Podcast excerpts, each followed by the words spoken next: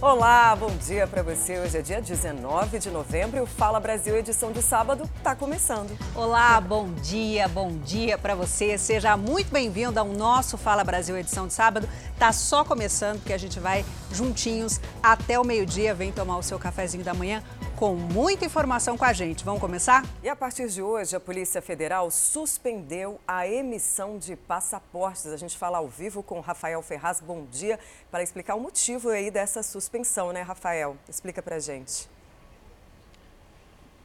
Oi, Patrícia. Pegou muita gente, inclusive, de surpresa, né? Bom dia para você, para Talita e para quem nos acompanha por todo o país. Olha, gente, um motivo. A Polícia Federal disse que vai faltar recurso, então, para a impressão desses novos passaportes que vão ser agendados, então, a partir de amanhã. Então, como é que vai funcionar na prática? Para você que vai comparecer a um posto da Polícia Federal ainda neste sábado, você ainda vai receber o seu passaporte normalmente. Ele ainda vai ser emitido. Porém, para quem pagou inclusive a taxa e que vai comparecer a uma unidade a partir da segunda-feira, que é o próximo dia útil aqui no país, aí sim não tem data prevista para receber aquele passaporte físico, que é o único que existe, é o passaporte aqui, o brasileiro, aquele da carteira azul. Agora preste muita atenção para facilitar a sua vida. Os atendimentos vão ocorrer normalmente. Para você que já está aí agendado para você comparecer a um posto da Polícia Federal, só esperar a moto passar. Aí sim, voltando então explicar para você. Para você que tem então esse agendamento, na próxima semana você vai poder comparecer normalmente, no mês de dezembro, janeiro, só que não tem uma data prevista para depois você receber esse passaporte em mãos. Aí sim a Polícia Federal vai estar te atualizando é, ponto a ponto como é que vai ser feita essa confecção. Ó, oh, Rafael, mas eu tenho um problema de saúde, vou ter que agendar agora para eu ter um passaporte, para eu fazer um tratamento em outro país, em casos emergenciais. Aí sim a Polícia Federal vai abrir uma exceção, vai tirar recurso ali de algum local e vai fazer então a impressão desse passaporte. Pode ocorrer muitas dúvidas. Na próxima segunda-feira também a polícia vai tirar também todas as informações de quem está ainda com aquela dúvida na cabeça para poder uh, fazer aquela tão sonhada viagem para o exterior. Talita, Patrícia vai ficar complicado para quem quer agendar uma viagem nos próximos dias sem saber quando vai pegar o passaporte, né? Obrigada, mas, Rafael. Mas é uma notícia inacreditável, né? Você imaginar que a emissão de passaporte de um país do porte como o nosso está paralisada porque não tem verba, recurso. não tem dinheiro, não tem recurso para que as pessoas vão agendar, elas vão ali nas, nos seus agendamentos, mas não tem previsão de quando vão receber esse passaporte. E muita gente tem viagem, né, fim de ano, começo de ano, férias e não sabe se vai viajar porque para fora do país, tirando alguns países aqui da América do Sul, só com passaporte. É, falta de planejamento total. 7 horas e 47 minutos pelo horário de Brasília, mas eu vou convidar você para viajar. Olha que chique, para o Catar. Que tal, hein? São seis horas a mais. Amanhã começa a Copa do Mundo. Já estamos no clima aqui. Imagine lá. A Record TV mandou seus enviados especiais. Meu amigo Bruno Piscinato está lá ao vivaço com a gente. Bruno, um ótimo dia para você. Me conte, aí são quase 15 para as duas, é isso mesmo? E a temperatura? Estamos curiosos. Quantos graus faz agora, Bruno? Bom dia. Bom dia, Talita. Bom dia, meninas. Bom dia para quem tá ligadinho no Fala Brasil. Nós falamos aqui de Doha, como você disse, 1h47 da tarde, e o clima de Copa por aqui já é quente, bem quente, 31 graus agora no inverno do Catar. O inverno por aqui atípico, de acordo com os catares, já era para estar tá mais frio, mas fato é, 31 graus com muito sol, o clima esquentando, as torcidas começam a chegar. Daqui a pouco a gente vai falar também, a seleção brasileira desembarca hoje no Catar, a Record TV acompanhando todos os detalhes da torcida e também é, da seleção que está para chegar. Eu estou num ponto aqui para localizar quem está em casa, quem está acompanhando o Fala Brasil. Ali ao fundo, West Bay, é a parte econômica aqui do Catar, onde tem os prédios luxuosos. E aqui exatamente onde eu estou pisando é a Corniche, é como se fosse o calçadão de Copacabana, é aqui que as torcidas passam, é aqui que tem o clima de Copa do Mundo e a gente vai ao longo do Fala Brasil e ao longo dos próximos dias levando todos os detalhes. Eu volto daqui a pouquinho para falar de seleção brasileira, combinado? Combinadíssimo, Bruno. Temperatura subindo lá e o clima aqui também está quente, né? A gente aí na torcida pra, e na expectativa para a estreia do Brasil na próxima quinta-feira. Daqui a pouquinho tem mais informações. A seleção vai desembarcar no Catar mais tarde e a gente mostra tudinho aqui no Fala Brasil. E a gente te convida para fazer uma verdadeira viagem, viu? Por sabores que marcaram a nossa vida, né, Thalita? Nossa, essa hora, 8h20, imagina aquele café da manhã com a mesa farta de doces. Sabe aqueles doces tradicionais que atravessam gerações e gerações e seguem ali, ó, firme e fortes, dando aquela famosa água na boca. Pegamos a estrada rumo a Piranguinho, sul de Minas Gerais. Bem-vindos à capital nacional do pé de moleque. Piranguinho tem 8 mil habitantes e vive em função do pé de moleque vendido em barracas. Aqui passava a estrada de ferro, onde os trens circulavam. A cidade foi construída em função disso. Por isso, o Wellington resolveu montar essa barraca em forma de trem. Ele está aqui há dois anos. Os doces sustentam a família. Ele, a mulher e a filha Lorena. E os seus doces são diferentes? Você consegue diferenciar dos outros? Sim, sim, a gente tentou fazer o mais caseiro possível. A Sônia é a terceira geração de doceiras do Pé de Moleque. As filhas estão no mesmo caminho. A família cuida da barraca mais antiga da cidade. A Sônia conhece várias histórias sobre o batismo do nome Pé de Moleque, lá em meados do século XVI. Uma diz que antigamente as ruas de paralelepípedos deixavam as solas dos pés dos moleques mais grossas e ficavam parecidas com a textura do doce. Daí o nome Pé de Moleque. Contos do, do pé de moleque. Mas eu, Sônia, eu conto da, Do do, trem. menino, do, Do menino do trem. É. Diz a lenda que as quituteiras faziam os doces de amendoim e colocavam nas janelas para secar. Mas os doces sempre subiam. Até que um dia, uma delas teve uma ideia. Ela ficou esperando por trás, assim, o menino, quando foi pegar o pé de moleque, ela falou: Ah, então é você?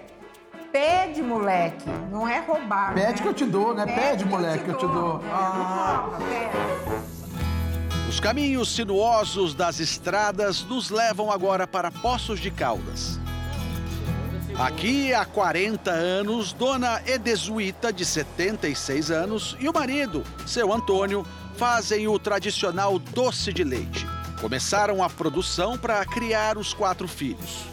E a senhora já sabia fazer doce de leite? Não, com o tempo fui aprendendo tudo. Deus me ensinou tudo. Ele É? me deu inteligência, capacidade para tudo.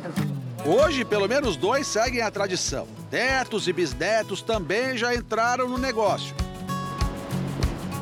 Em cada tacho desse, Dona Edesuíta despeja 20 litros de leite e 10 quilos de açúcar. Só isso e fogo no tacho. Fogo desligado tem que continuar a bater para chegar no ponto certinho. E aí, quanto tempo fica batendo? O senhor fica batendo? Aí? mais ou menos 40 minutos. 40 minutos batendo assim? É. Aí é a parte forte, não é? Porque começa, né? Isso. Quem que, quem que bate aí? Ah, É sempre eu, meu filho. Os filhos se emocionam com a história da família unida em torno do doce. Cuidou da gente a vida inteira fazendo isso aqui, né? Aprendi com a minha mãe, meu pai. E chegou a hora da verdade. São 17 quilos de doce de leite. Porque o doce secou, não secou? Vamos então, agora vamos lá, agora é com vocês. Vocês mandam aí, vamos virar o doce. Eita, nós. Dona Edesuíta corta a barra de doce. Ah, Dona Edesuíta. Deixa eu ver como é que funciona. Que coisa mais linda. Vocês são na maciez, ó. Mas eu vou dar uma apertadinha, ó isso aqui. Ó. Não vai ficar mais apertado. Eita, trembão toda a vida. A rota das doçuras nos leva agora aos arredores de Andradas, também no sul de Minas Gerais. Aí acho que a gente chegou. Ei, Lu! Invadimos a casa da Lucila. Logo de cara, minha boca encheu d'água. É bala de coco de tudo que é jeito. Quem não se lembra dessas balinhas nas festas de aniversário de infância, hein? Só que os sabores se sofisticaram. Do que, que são essas balas aqui? Essa daqui é a bala de café com leite. Ela é recheada de café com leite. Temos a bala de café tradicional. É uma das mais pedidas aqui em Andradas Ah, é? também. Lá. Aqui é a tradicional, a bala de Tradicional? coco tradicional. Vou abrir pra vocês verem como é que faz o negócio, tá vendo aqui, ó? Aí você vai, é assim, ó. Aí, ó. E aqui dentro você tem a balinha de coco. Ah, eu vou...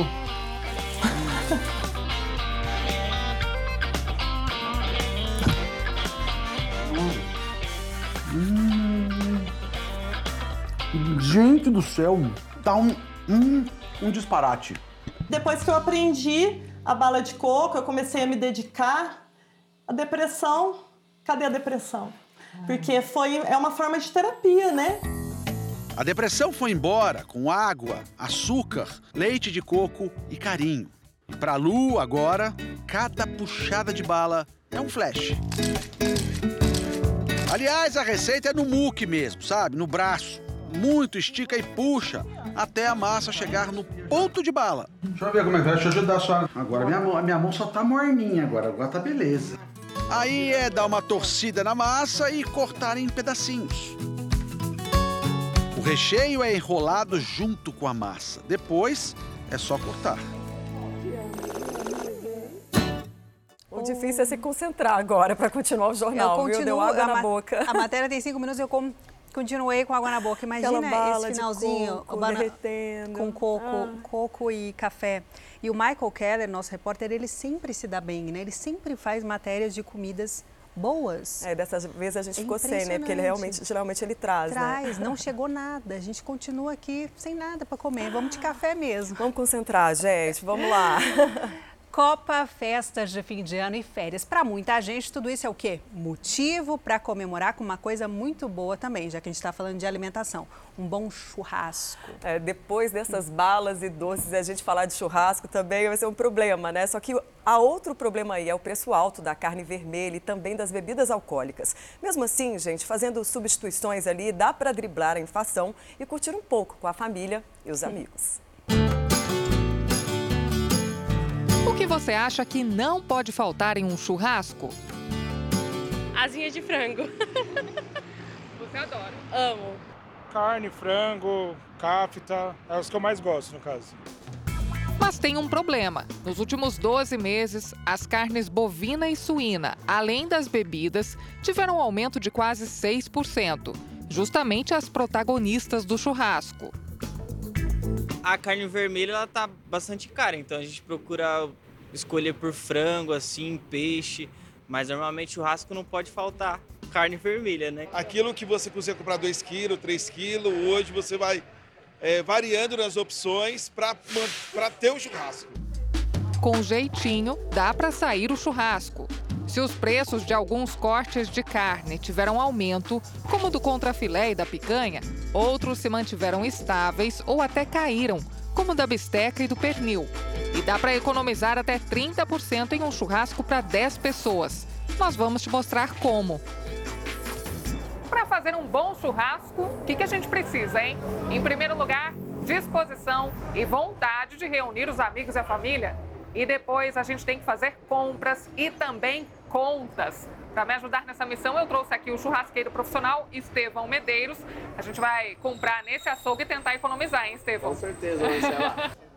O churrasqueiro fez uma lista de cortes caros que podem ser substituídos por outros mais baratos. A linguiça de marca, ele troca por uma opção mais em conta. O miolo de alcatra, que custa em média R$ 49,80 o quilo, ele substitui por miolo de acém, que sai por R$ 34,70. No lugar da fraldinha, capa americana.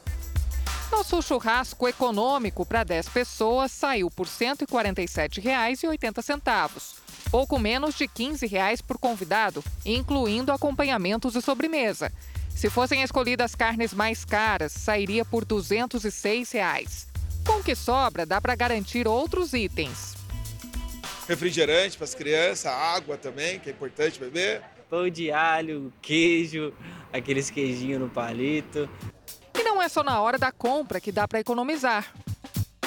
Espetinho, suco, pão, farofa, salada, ingredientes fundamentais para fazer um churrasco em casa.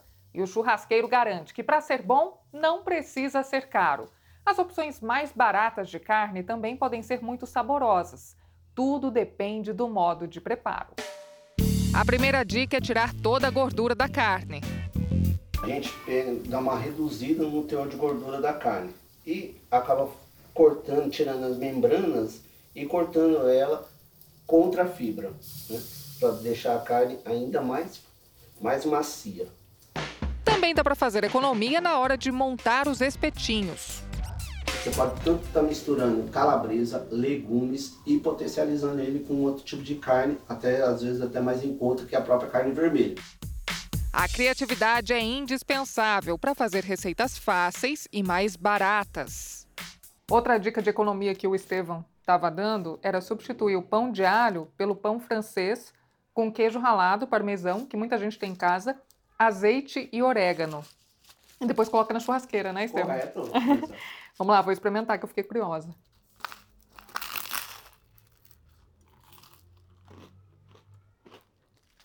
Hum. Fica muito bom. Realmente dá para substituir tranquilamente pão de alho. Para finalizar, a sobremesa é uma banana caramelizada. Com pesquisa e boas escolhas, não tem desculpa para adiar o churrasco. Uau! Se você que nos assiste nesse momento está de dieta ou pensando em entrar na dieta, joga para segunda-feira. Porque o Fala Brasil hoje está demais, em doce caseiro que a gente viu ali fazer. Agora, churrasco, na hora que a Marcela colocou aquele pãozinho, aquele creque-creque, Olha, é fome demais. 8h32, horário de Brasília. Outra coisa boa, chegou, além de falar um monte de receita, delícia para você, chegou, vamos viajar juntos? Vamos viajar pelo Brasil para saber como é que fica o tempo em várias regiões. Vamos começar pela região dos lagos, no Rio de Janeiro. Nosso repórter, o Lúcio Castro, está ao vivaço aqui com a gente. Lúcio, um ótimo dia para você. Me conte que praia é essa que você está? Oi, Thalita. Bom dia para você. Bom dia a todos ligados no Fala Brasil. Estamos ao vivo na Praia de Atafone, em São João da Barra, no litoral do Rio de Janeiro. Por aqui, o sábado já antecipa a chegada do verão. Neste momento, os termômetros marcam 25 graus. E, por enquanto, Thalita, não há a previsão, a possibilidade de chuvas. Uma boa notícia para os turistas. A Praia de Atafona, apesar das belezas naturais, sofre com o avanço do mar. O processo provoca a expulsão de várias famílias. As ruínas não param de crescer e se torna um cenário bastante interessante para as fotos e vídeos nas redes sociais. A cada dia, a paisagem muda.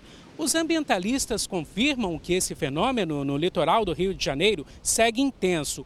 Um dos motivos está no aquecimento global. Atualmente, apenas pescadores tentam resistir às mudanças. A região é monitorada diariamente pela Defesa Civil. Os técnicos fazem rondas, tomam todos os cuidados para evitar acidentes. Voltamos ao estúdio do Fala Brasil. Lúcio Castro, obrigada pelas informações. Interessante, né? Difícil a gente encontrar uma praia assim, né? ainda mais na região dos lagos, tão movimentada, turística e com ruínas. E o Lúcio explicou para a gente direitinho. Não é só do tempo que a gente fala aqui, não. A gente explica onde os nossos repórteres estão, os pontos turísticos, como é que é.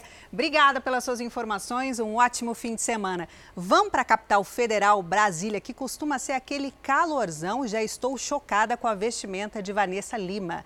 Vanessa, Brasília é calorzão, é secura. A gente fala para se hidratar, beber água. Você está de sobretudo e gola alta, minha amiga. Bom dia. O que, que é isso?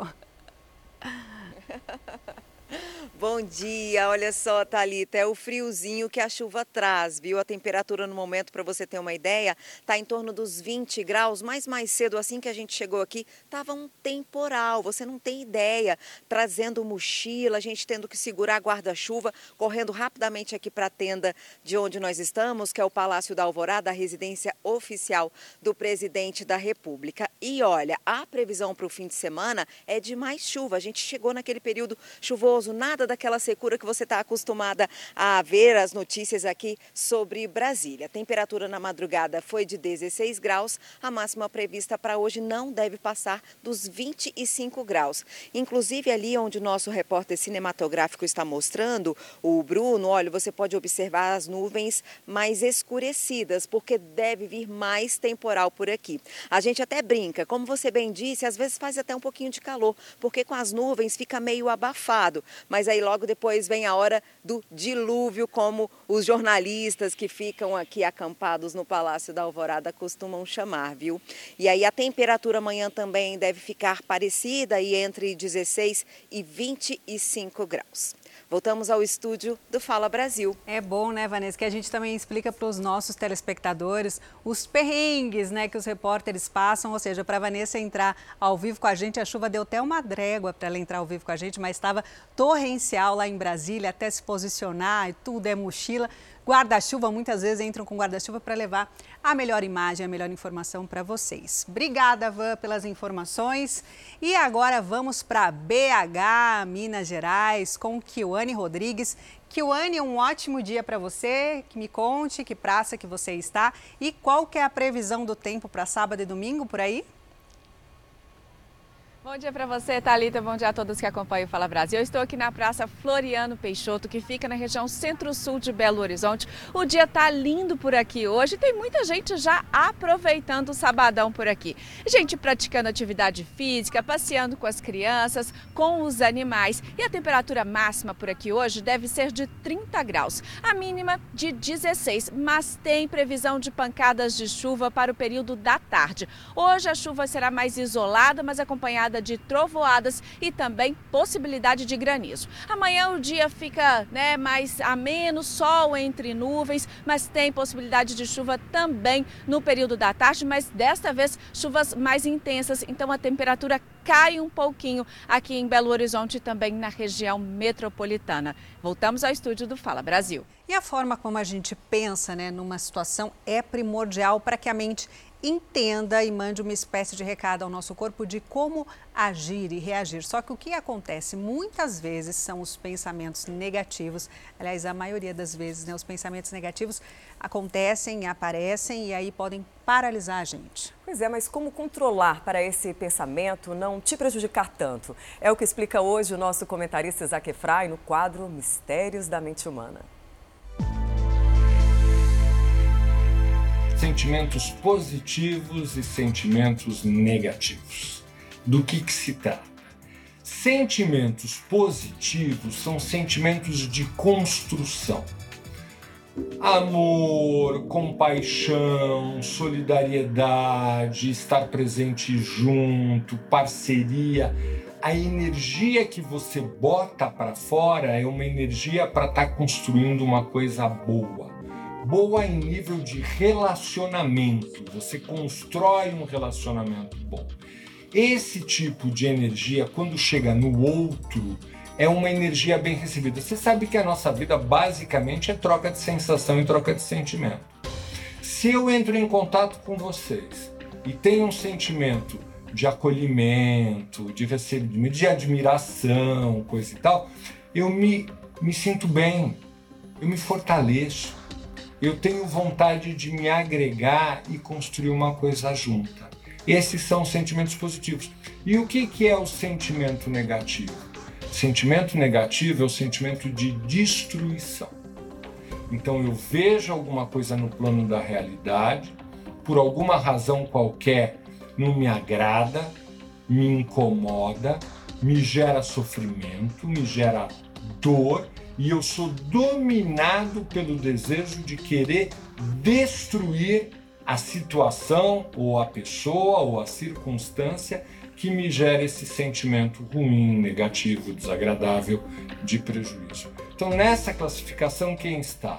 Ódio, raiva, inveja, ciúme, que mais? Mágoa, rancor, vingança, são todos sentimentos que tem na sua essência o desejo de destruir o outro. E isso vai te levando para um desgaste que não vai chegar só na doença psíquica, também vai chegar na doença física, na chamada doença psicossomática. Porque as emoções afetam tudo, perturbam, desequilibram. E como afetam a nossa saúde, né? E se você se interessa por comportamento e quer saber mais sobre esse e outros assuntos, é facinho, é só acessar o canal Ansiedade no Brasil no YouTube. Lá tem um monte de conteúdo para você. E agora a gente volta a falar da previsão do tempo pelo país. Vamos até um paraíso brasileiro, Porto Seguro, na Bahia. Faz tempo que não aparece por aqui. Ana Colibre, bom dia para você. Como é que fica o tempo aí? Não parece que está dando praia hoje, né? Pela, pelo seu blazer. Oi, Patrícia, bom dia para você, para todo mundo que assiste o Fala Brasil. Olha, aqui em Porto Seguro, no extremo sul da Bahia, está chovendo desde a quarta-feira, no fim da tarde. Na quinta também choveu. Já ontem, na sexta-feira, durante o dia, é, choveu também, mas a chuva deu uma trégua. Já ontem, no sábado, é, a chuva caiu o dia todo, deu mais uma trégua, mas essa chuva que está caindo aqui em Porto Seguro é aquela bem fininha, fraca, na verdade. Para hoje, aqui na cidade, a previsão é de tempo chuvoso durante o dia e a noite.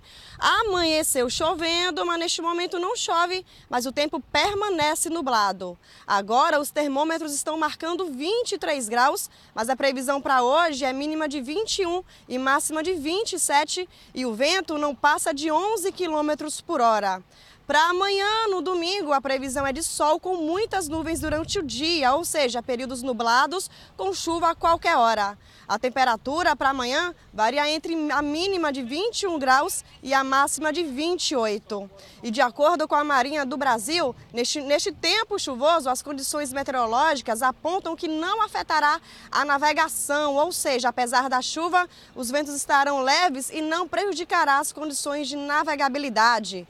Aqui mesmo onde estou é a travessia da balsa pelo rio Buraiê, que liga a cidade de Porto Seguro com o distrito de Arraial da Ajuda. Por aqui, a movimentação das balsas estão fluindo normalmente e é por meio dessas embarcações que os turistas atravessam para o outro lado da margem do rio para conhecerem os distritos de Trancoso, Caraíva e também a famosa Praia do Espelho e diversos outros encantos aqui da terra-mãe do Brasil retornam ao, estúdio do Fala Brasil. Destino muito procurado pelos turistas, né? Essa chuva constante, infelizmente, te trouxe muitos estragos aí para o estado baiano. Obrigada, viu, Ana, pelas suas informações. Que pena que está assim nublado, né? Bom, a capital de Santa Catarina, vamos para lá? A previsão é de sol, mas deve chover durante o dia, né? Arlis Amaro, conta pra gente. Bom dia para você. Oi, Patrícia, bom dia para você e para todos que nos acompanham. Pois é, apesar das nuvens aqui no céu, as pancadas por aqui devem ser isoladas, viu? Aliás, hoje é o primeiro dia que a gente está começando assim com nuvens, porque a semana toda por aqui foi de tempo muito seco, muito aberto, inclusive com alerta da Defesa Civil por conta da baixa umidade do ar. A recomendação é sempre se manter hidratado, porque realmente vai fazer bastante sol neste final de semana. Mas isso deve começar a mudar, porque a partir de segunda-feira, um fluxo de umidade umidade vindo da Amazônia vai começar a mudar a paisagem por aqui e aí sim, a partir de segunda-feira, mais chuva, temporais isolados, então muda um pouquinho a paisagem. Quem visitou Florianópolis no último feriado da Proclamação da República conseguiu aproveitar bastante. Então este final de semana é a última oportunidade para aproveitar as praias, o sol, passear com a família. É o que dá para aproveitar assim aqui por, por aqui, viu? A mínima para hoje prevista é de 13 graus e a máxima deve chegar a 31 graus. No domingo, a máxima também vai ser de 31 graus e a mínima de 19, ou seja, o domingo deve ser ainda mais quente, ainda mais abafado, vai fazer um final de semana bonito por aqui para todo mundo aproveitar. Voltamos ao estúdio do Fala Brasil. Impressionante a mudança de temperatura, né? Acordar com 13 graus e mais tarde 30 graus. É bom sair com bastante roupa e depois vai tirando ao longo do dia. Obrigada, viu, pelas suas informações. Por enquanto o dia está bonito por lá, né? E sabe onde sempre está muito lindo? É Natal, no Rio Grande do Norte. A Roberta Trindade está por lá e olha que paisagem que ela mostra pra gente todo sábado aqui. Aparece um lugar mais bonito. Roberta, Olá, Patrícia. Bom dia para você e para todo mundo. Mínima para hoje 24 graus e a máxima 31. Pela manhã pode chover, mas à tarde o tempo fica ótimo. Para o domingo a temperatura segue igual, 24 a mínima e 31 a máxima. Também pode chover pela manhã, depois o tempo melhora. Nós estamos em cima de uma falésia na praia de Cotovelo, litoral sul do Rio Grande do Norte. Fica a 20 minutos de Natal. De fácil acesso, o mar é calmo, água morna, tem dunas e aquela água de coco geladinha. Meninas, quando terminar o programa, fica o convite para vocês virem para cá.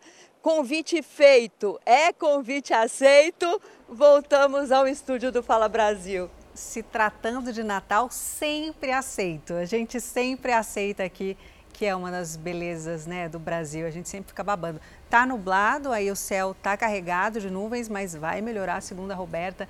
Ali para tarde vai vir o solão. Daqui a pouco a gente volta a viajar aqui no Fala Brasil. Hora de falar sobre a COP27, a conferência sobre o clima que acontece no Egito. No penúltimo dia do evento, representantes de quase 200 países discutiram a criação de um fundo para compensar as nações que menos poluem, mas que sofrem com os efeitos do aquecimento global. Presença constante desde o início do evento, os manifestantes voltaram a se reunir do lado de fora da sede da Cúpula do Clima a criação de um fundo para perdas e danos provocados pelas mudanças climáticas dividiu os representantes das 190 nações que vieram a Sharm el-Sheikh. Compensar os países que emitem menos gases do efeito estufa, mas que sofrem as consequências de fenômenos meteorológicos extremos, é uma antiga aspiração dos governos de regiões mais vulneráveis. O chefe do clima da União Europeia, Franz Timmermans, disse que uma proposta feita pelo bloco sobre financiamento para perdas e danos e mitigação é a oferta final. Mesmo sendo chamada de a Conferência da Implementação, a COP27 tem discussões travadas. Algumas negociações não saíram do papel dentro do prazo previsto, o que fez com que o governo do Egito adiasse o encerramento da Conferência do Clima para esse sábado. Estou determinado a encerrar esta conferência de maneira ordenada, declarou o chanceler egípcio e presidente da COP27, Sameh Shukri. A esperança é que o fim de semana seja de concordância e agilidade nas ações para a adaptação dos efeitos de mudanças climáticas e para descarbonizar as economias. Vitor Salviati, da Fundação Amazônia Sustentável, avalia que, apesar dos embates, o saldo da COP27 foi positivo. Nós vamos levar para o Brasil, acho que três mensagens muito claras. Primeiro, a importância da Amazônia. Este ano a Amazônia veio com um stand específico do consórcio da Amazônia Legal. Segundo ponto, que os países mais desenvolvidos precisam de fato cumprir seus compromissos financeiros. E terceiro, e essa foi uma das conferências mais coloridas que eu já vi, não só de jovens, a juventude global, mas principalmente dos povos indígenas e originários. E atenção, foi preso o ex-suspeito de matar uma enfermeira no Rio de Janeiro. Ele confessou o crime numa delegacia, mas foi solto. A gente vai para lá conversar ao vivo com a nossa repórter Anabel Reis, que tem os detalhes ao vivo para a gente. Anabel, um bom dia para você. Como assim? Ele confessou e foi solto? Olá, bom dia Talita, bom dia a todos. Essa é a segunda vez que o Iago Lace Falcão se apresenta aqui na Delegacia de Homicídios da capital. Dessa vez, ele veio acompanhado da advogada porque sabia que tinha uma decisão do Tribunal de Justiça do Rio de Janeiro decretando a prisão temporária dele. Dessa vez, ele ficou preso o que não aconteceu na última terça-feira, quando ele se apresentou aqui na delegacia de homicídios, confessou que tinha matado a Rita Nogueira, de 27 anos, ex-namorada, apontou o local do crime e onde escondeu o corpo na casa de familiares em Bento Ribeiro, na zona norte do Rio de Janeiro. Apesar disso tudo, ele saiu pela porta da frente da delegacia. A família da Rita está muito revoltada com a condução do caso e por isso, inclusive, eles vieram aqui hoje para saber por qual crime que foi pedida a prisão temporária, se somente por homicídio ou por feminicídio, que é um crime que tem uma pena aí mais grave. Eles vieram para cobrar justiça pela Rita, que morreu com apenas 27 anos. O Iago, segundo o que a família conta, não aceitava o fim do relacionamento. Voltamos ao estúdio do Fala Brasil. São as regras, né, na nossa lei aí, cheia de que precisa ser renovada, né? Obrigada, Anabel, pelas suas informações. E uma nova regra de trânsito está provocando polêmica, é que permite a conversão de veículos à direita, mesmo que o semáforo esteja vermelho. Após a entrada da lei em vigor, alguns municípios já liberaram essa conversão. Mas a novidade precisa ser regulamentada. Enquanto é, o CONTRAN não regulamentar, não criar esse tipo de sinalização, é, não é recomendável que os órgãos se, aventurem né, implantando sinalização não padronizada. O objetivo da lei é dar maior fluidez ao tráfego, mas pode ser perigosa. Esse objetivo ele não vai ser alcançado se trouxer prejuízo à segurança dos demais veículos ou dos pedestres que estão vindo na, na, na via transversal. A faixa livre da direita é comum nos Estados Unidos e Europa, mas para este especialista pode não funcionar por aqui. As pessoas acabam não sendo pacientes, então acabam desempenhando velocidades maiores é, e isso acaba se refletindo muito nos principais pontos de conflito, que são os cruzamentos, são as rotatórias. Ele fez uma ilustração do tipo de cruzamento onde essa permissão pode ser perigosa. Você não tem um espaço dedicado para essa conversão. E isso pode gerar uma confusão muito grande. E, por exemplo, esse veículo que está do lado da esquerda, ele pode se confundir com esse aqui. Ah, se ele virou, eu também posso ir. Então, esse tipo de solução abre muito precedente para acidente. No segundo exemplo, há uma faixa dedicada para os veículos que vão virar. E aí você consegue é, fazer a conversão com segurança. Tá? Então, essa situação 2 é a mais indicada. Existem alguns cruzamentos aqui em São Paulo em que essa conversão livre à direita já existe, mas com semáforos diferentes. Por exemplo, aqui o semáforo principal está vermelho, mas este direcional está verde, permitindo que os carros que estão nessa faixa virem normalmente à direita. Agora, para os pedestres atravessarem, já é mais complicado. A gente percebe que o semáforo está vermelho para os pedestres, eles precisam apertar nessa botoeira e esperar um bom tempo até conseguirem atravessar na faixa. Convidamos o Sérgio Costa, engenheiro de segurança e especialista em trânsito, para visitar o cruzamento. Sentimos na pele como é demorado fazer a travessia. Flagramos algumas pessoas atravessando correndo, mesmo com o semáforo da direita aberto. Por isso que é tão importante a análise da engenharia de tráfego. Porque aqui nesse caso você nota que tem muito mais veículos automotores do que pedestres. Perigoso para pedestres e complicado para alguns motoristas, que precisam de uma boa sinalização. Você já tem a faixa pintada no solo, em que ela fica contínua e está escrito só, com uma seta virando à direita, permitindo que ele faça isso com segurança. Mesmo com todos os avisos, tem gente que se confunde, parando o veículo. Quem vem atrás, buzina. O motociclista precisou orientar. Apesar dos pontos negativos, quem está dirigindo aprova a ideia. Sim, sim. Ajuda bastante, desafoga, né? Porque imagine quanto tempo eu já estou parado aqui. Acho que ajuda, sim, fica mais fácil para não ter que ficar esperando para virar. As pessoas só precisam aprender, porque às vezes as pessoas param e não prestam atenção que, é, que precisam virar obrigatoriamente. Exatamente, tem os dois lados, né? E viajar sozinho já foi um problemão para muita gente, né? Que deixava de viajar, de fazer um passeio simplesmente porque não tinha uma companhia. Mas agora, cada vez mais, é comum encontrar pessoas curtindo novos lugares sem ninguém do lado. É verdade. Segundo dados da Associação Brasileira de Agências de Viagem de Minas Gerais, o setor registra um crescimento, viu, de 15% no número de viagens individuais. Essas são algumas recordações das muitas viagens feitas pela Isabela. Bilhetes aéreos, tickets de museus e teatros, mapas. Pelos passaportes dela, já dá para imaginar o quanto ela viajou. Já visitei 27 países, sozinha foram 16. Mas aí tem um range de países na África, na Ásia, é, América do Norte, América do Sul já quase todinha e América Central também, né, na Europa. Assim, tem percorrido bem. A primeira viagem solo foi aos 17 anos para a Espanha. A última vez que a Isabela viajou sozinha foi em junho deste ano. Ela passou 20 dias no Panamá.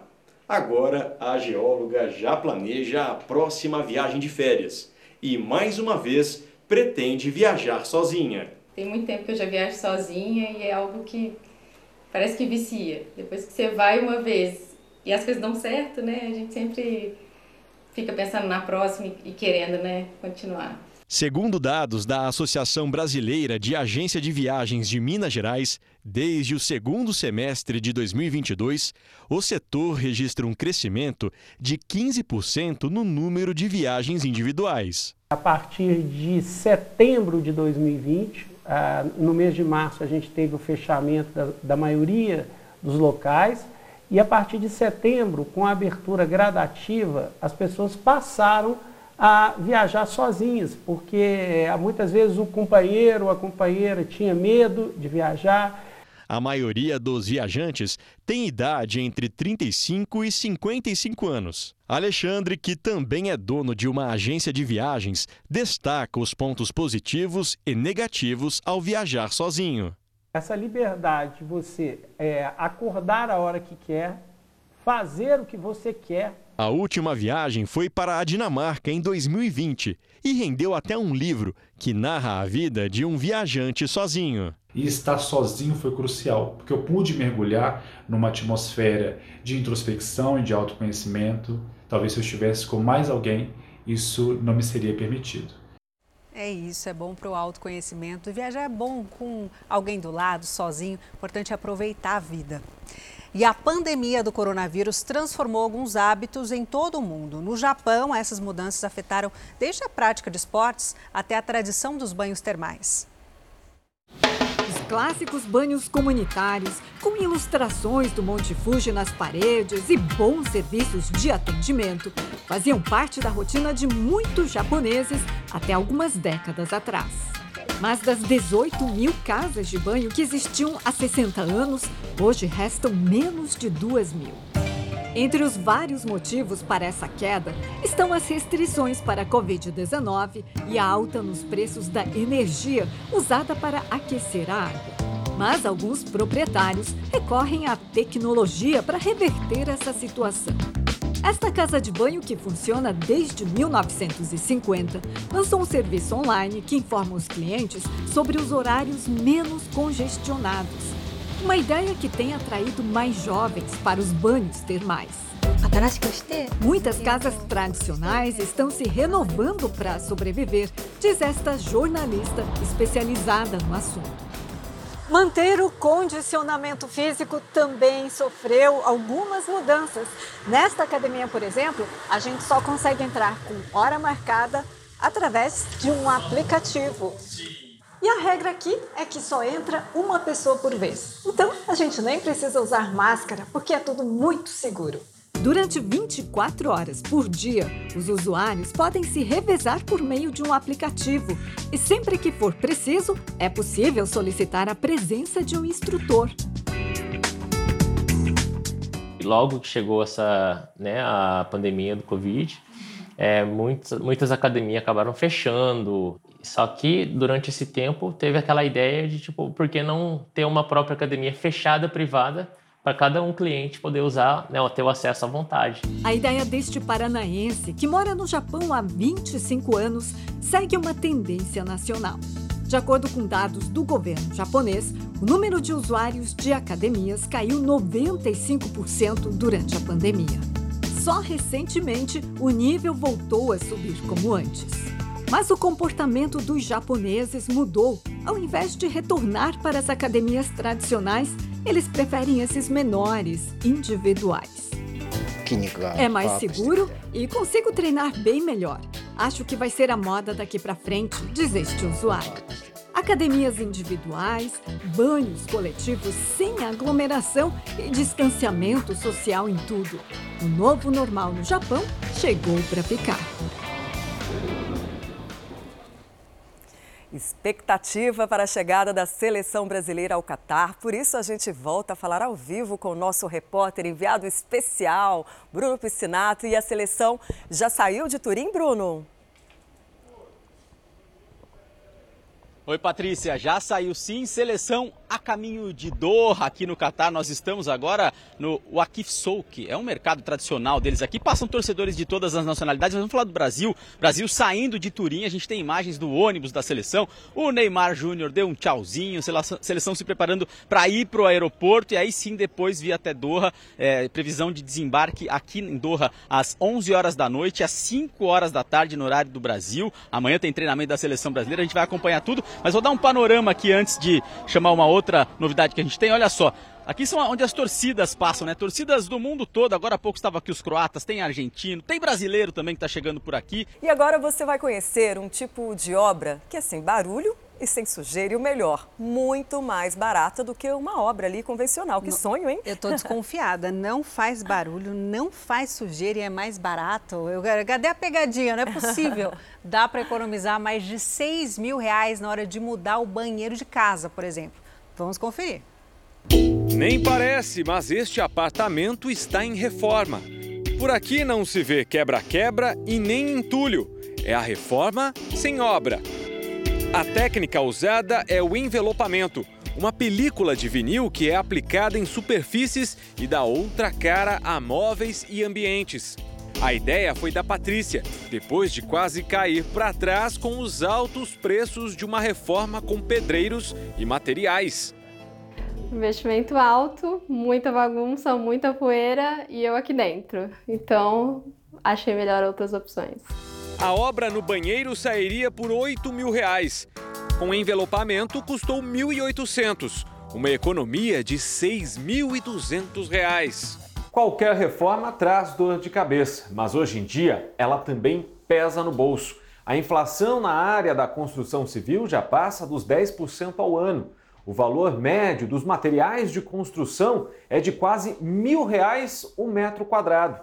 Por isso, tem muita gente, assim como a Patrícia, procurando alternativas para driblar os altos preços da reforma convencional. O material é resistente contra a água e tem validade de até oito anos. A Patrícia gostou tanto que incluiu a cozinha no pacote. Piso, paredes, armário e a pia receberam uma nova cobertura. Nós acompanhamos essa transformação. O lugar que era assim, três horas depois, ficou desse jeito.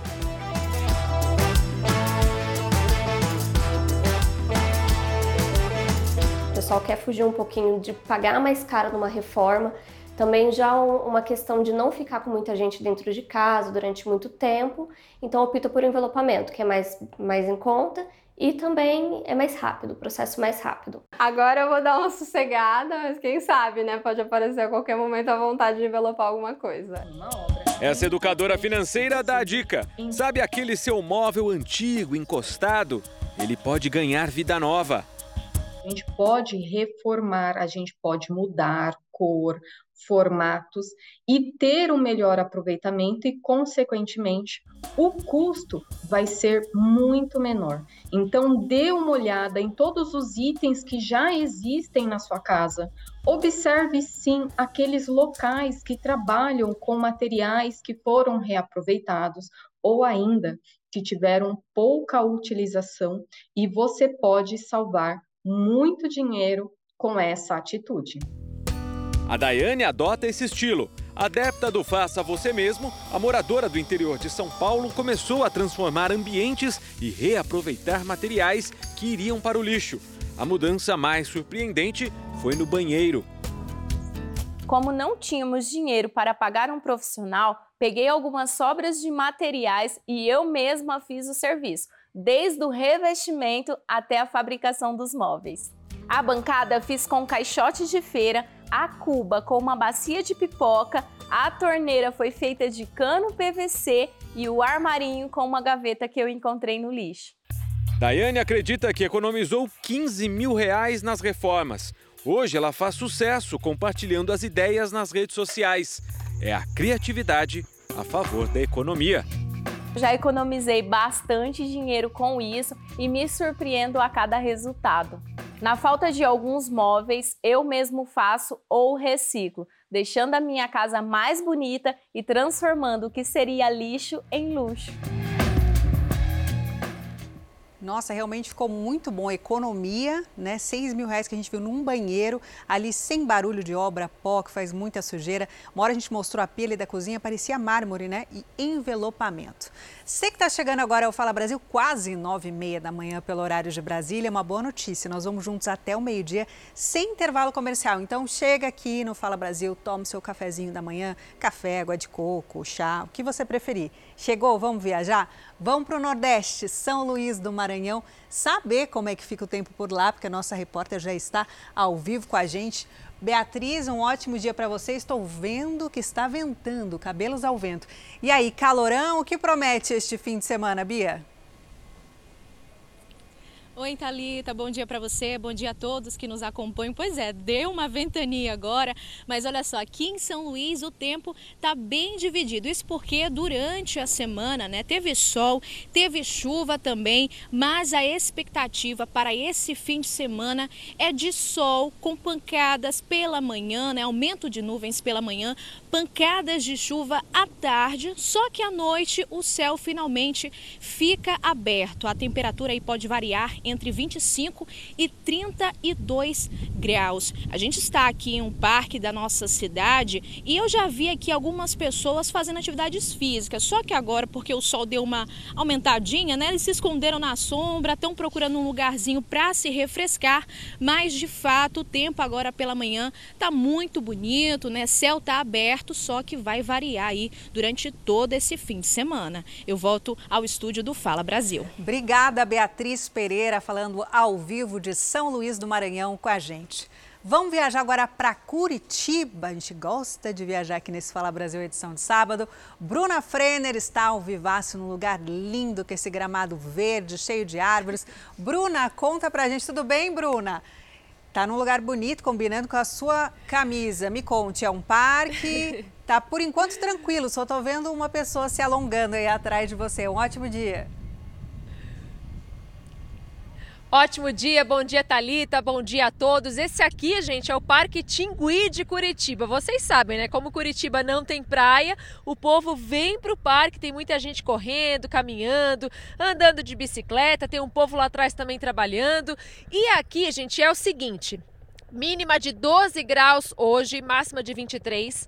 Amanhã, domingão, mínima de 14 graus, máxima de 26 graus. A previsão não tem chuva, tá? Pode ter aí um parcialmente nublado, né? Mas nada de chuva por aqui. Então dá para aproveitar, dá para ir para o parque, não tem desculpa para não fazer atividade física e aquela coisa, curitibano adora um parque, já que não tem praia, a gente aproveita mesmo o parque, vai para os bares com os amigos, aproveita com a família. O negócio é aproveitar esse dia lindo, porque assim, aqui deu um solzinho, a gente está feliz da vida. A gente passou por um período de muita chuva, então agora é bora aproveitar, viu, Talita? Voltamos ao estúdio do Fala Brasil. Bora aproveitar e show sedentarismo, né? Muita gente já praticando atividade física, quando o seu cinegrafista abriu aí já deu para ver gente se alongando caminhando, andando de bicicleta. Obrigada, Bruna, pelas suas informações. Vamos subir no nosso mapa? Vamos, tchau, tchau. Vamos subir, vamos subir no nosso mapa. Vamos para o norte do país com Daniele Dias. Daniele, direto de Belém do Pará. Daniele, um ótimo dia para você. Me conte, este sábado e domingo será de calorão? Tem aquelas famosas e tradicionais pancadinhas de chuva à tarde por aí?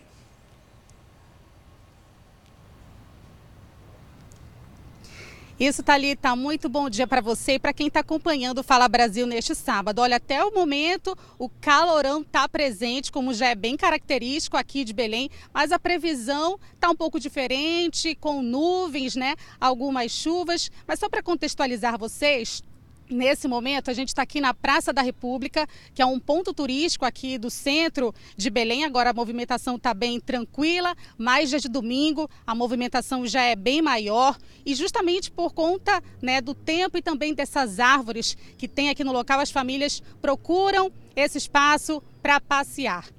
Mas a previsão do tempo, olha só, para esse sábado é de tempo parcialmente nublado a nublado durante a tarde. O tempo deve ficar nublado, com chuvas leves, a moderadas e de curta duração. A noite também deve continuar nublado neste sábado. Já no domingo, amanhã, a previsão né, que o tempo permaneça parcialmente nublado, assim como à tarde, com chuvas isoladas. À noite, o tempo também deve permanecer parcialmente nublado. Vale ressaltar que as temperaturas do ar aqui em Belém devem variar entre 34 graus e a mínima de 23 graus, com a umidade relativa do ar variando entre 60 a 90 graus, como costuma ser por aqui, a umidade sempre bastante alta. Volto ao estúdio do Fala Brasil. Obrigada, Daniele, pelas suas informações. Umidade relativa do ar alta, né? Lá em Belém, no Pará. Obrigada. Daqui a pouquinho a gente volta a viajar. Quer dizer, a gente vai continuar viajando, mas não exatamente do tempo. Eu tenho uma pergunta para fazer para você que nos assiste nesse momento. A sua saúde, pode tirar aqui solzinha, Daniela, daqui a pouquinho a gente volta a conversar com ela. A sua saúde está em dia? Vacinação? Da criançada em casa, está tudo em dia? Dia de semana é corrido, né? É difícil de vacinar. Que tal aproveitar esse sábado e colocar tudo em dia, né? Vamos cuidar da nossa saúde? Vamos para Salvador, porque parece que lá está tendo uma campanha de vacinação. Na Bahia, aqui, ó, Tarsila Alvarindo acompanha tudo e tem os detalhes ao vivo para gente. Tarsila, um ótimo dia. É isso, é mutirão, colocar a nossa saúde em dia, né? Colocando a vacinação em dia. Exatamente, Talita. Bom dia para você, bom dia para você de casa também. E olha só, diante dos faltosos aí para completar o esquema vacinal da vacina, da vacina contra a Covid-19, a Secretaria Municipal lançou hoje o dia D de multivacinação. Estão disponíveis a primeira, segunda, terceira e quarta dose da vacina contra a Covid, a vacina contra a influenza também e outras vacinas que o cidadão esteja aí em atraso. É só chegar em um dos postos e olha só como já está aqui, ó, a fila do drive drive. Nesse ponto fixo aqui tem fixo e drive, então algumas pessoas já chegaram desde cedo, já estão fazendo aí a sua atualização vacinal. E os números chamam a atenção aqui em Salvador, porque até agora 750 mil pessoas ainda não tomaram a quarta dose, já deveriam ter tomado, outras 573 mil não tomaram a terceira dose e 224 mil pessoas não tomaram nem a segunda dose da vacina contra a Covid ainda. E a gente chama atenção para esse momento em que os casos voltam a crescer. A gente ainda não tem um número expressivo aqui na cidade, mas é necessário imunizar, é necessário completar esse esquema vacinal que já foi comprovado, que a vacina protege sim. E, inclusive, hoje a quinta dose para imunossuprimidos também está disponível, mas apenas para esse grupo. Por enquanto, da primeira até a quarta dose da vacina contra a Covid está disponível hoje em 49 pontos espalhados por toda a capital baiana, das 8 da manhã até as 4 quatro da tarde. Voltamos ao estudo de Fala Brasil. Bom, fim de semana parece que vai ser de sol para quem quer aproveitar, sabe aonde? No litoral de São Paulo. Por isso a gente te convida para ir lá até Santos, onde o sol já brilha forte, né, Jean Garbi? Bom dia para você. Já deu praia, né? Vai dar muita praia. Bom dia, Patrícia, para todo mundo que está ligado no Fala Brasil. Tá todo mundo segurando o forninho aqui no litoral de São Paulo, porque tem um sol para cada um. Até venta um pouco, refresca agora cerca de 27 graus aqui na praia do Imbaré, em Santos. E a gente acabou de passar por um feriadão, né? Vimos como a praia ficou muito lotada. Agora todo fim de semana vai ser assim. Olha só, muita gente aproveitando aqui nas areias do litoral de São Paulo, na praia de Santos. Muita gente desceu e tá aí as barracas todas abertas, a retomada econômica de verdade nesse fim de ano que chega e o pessoal está aproveitando aqui na região. Inclusive nesse final de semana, sem chuva, máxima de 28 graus neste sábado, mínima de 19. No domingo vai ficar mais quente, 30 graus de máxima e 20 de mínima. Para quem estiver vendo aí essas praias, imagens lindas do cinegrafista Cláudio Monteiro e quiser vir aqui para a região, o sistema Anchieta Imigrantes que liga aqui, conecta a Baixada com a capital, está neste momento com tráfego lento do quilômetro 27 ao 32 na rodovia dos Imigrantes e aí na rodovia Anchieta do 27 ao 31, exatamente pelo alto fluxo de veículos. O pessoal aproveitando, já sabe que não vai chover, então tá querendo vir aqui para nossa região litoral sul de São Paulo, praias de Santos. Eu volto com o estúdio do Fala Brasil. Quem não quer uma praia no fim de semana, né? Já tem lentidão aí na estrada, todo mundo querendo aproveitar esse mar delicioso, esse céu azul lindíssimo, né? Agora a gente vai saber como fica a previsão do tempo onde não tem mar mas tem muita beleza, né? Goiânia, bom dia, Nayara Moura. Parece que vai ser um fim de semana bem quente por aí, como é de costume, né? Isso mesmo, bom dia para você também, bom dia a todos que nos acompanham. Neste momento, os termômetros marcam 24 graus aqui em Goiânia, mas o dia amanheceu um pouquinho ameno. Isso porque choveu bastante ontem à noite e continua com previsão de chuva para hoje à tarde e também para a noite. Mas é aquela chuva rápida, porém volumosa, com volume de água grande. A mínima chega a 19 graus e a máxima não passa dos 31 graus. A gente está em um dos cartões postais aqui de Goiânia, o Parque Vaca Brava. O pessoal vem muito aqui para praticar exercício físico, tá, trazer a criançada para brincar e também os pets. A gente tem imagem ó, da árvore de Natal de Goiânia sendo montada aqui no parque, ela que fica num flutuante aqui no lago do parque. Voltamos ao estúdio do Fala Brasil. Obrigada, Naira, pelas informações. Expectativa aí para acender essas luzes aí, virar mais um ponto turístico, né? Nesse fim de semana. Obrigada, viu, pelas informações. Agora a gente vai para a cidade maravilhosa, de onde fala a Anabel Reis, que também enfrenta aí um pouco de calor e vento, né, Anabel? Como é que fica a previsão para esse fim de semana? Olá, Patrícia. De vez em quando o sol se esconde entre nuvens, tá um ventinho, mas isso não significa que não tá um calorão. Nesse momento já marca aqui na Barra da Tijuca 26 graus e a temperatura pode chegar até os 30. E aí o carioca já começa a sair para aproveitar esse diazão na cidade maravilhosa, fazer esportes na areia, dar um mergulho no mar, aproveitando que hoje está lindo, com poucas ondas, o que não é tão comum aqui para a cidade maravilhosa. Apresentando para vocês o meu escritório de hoje, essa praia na Barra da Tijuca, zona oeste do Rio de Janeiro. E amanhã o tempo vai estar tá bem parecido, o carioca e o turista também vai conseguir aproveitar. A máxima prevista de 31 graus, também um sol entre nuvens e não há previsão de chuva para o final de semana. Como eu não posso aproveitar ali na areia, no mar, porque a gente está a posto para trazer as principais notícias do estado do Rio de Janeiro, eu já elegi o meu cantinho favorito aqui, ó.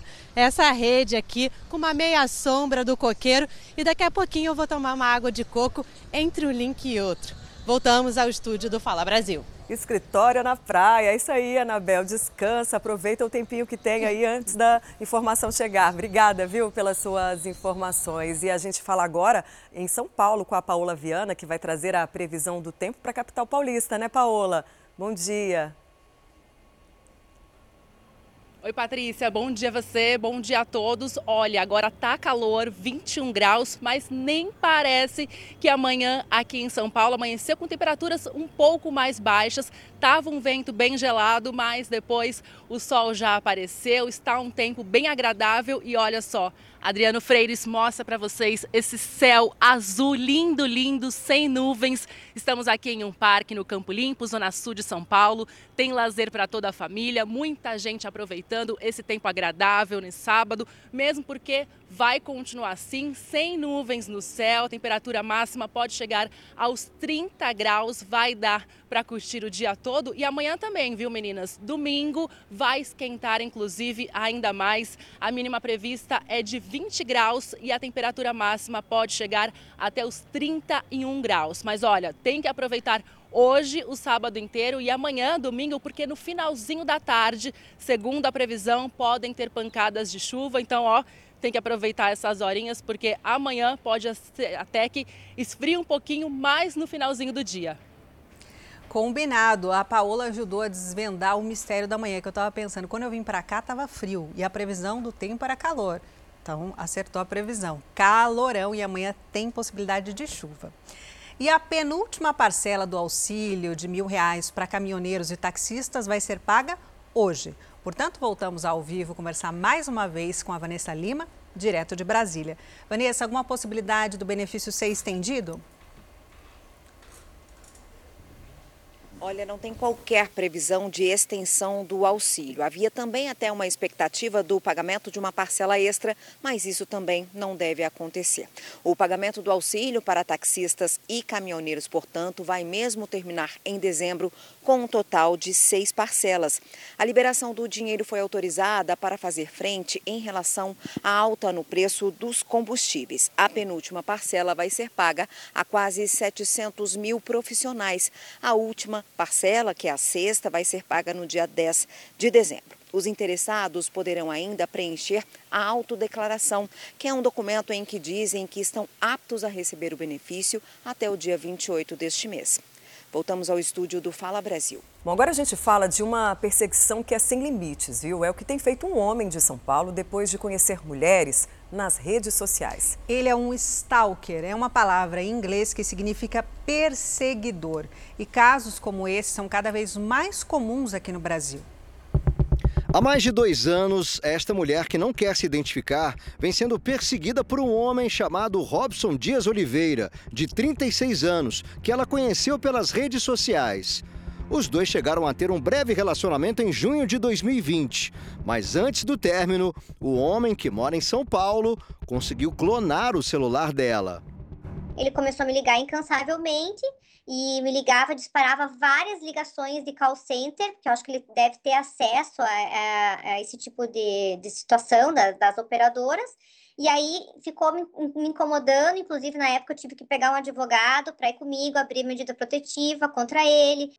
Não satisfeito, Robson passou a enviar cartas físicas, difamando a vítima para todos os familiares, amigos e até para o noivo dela.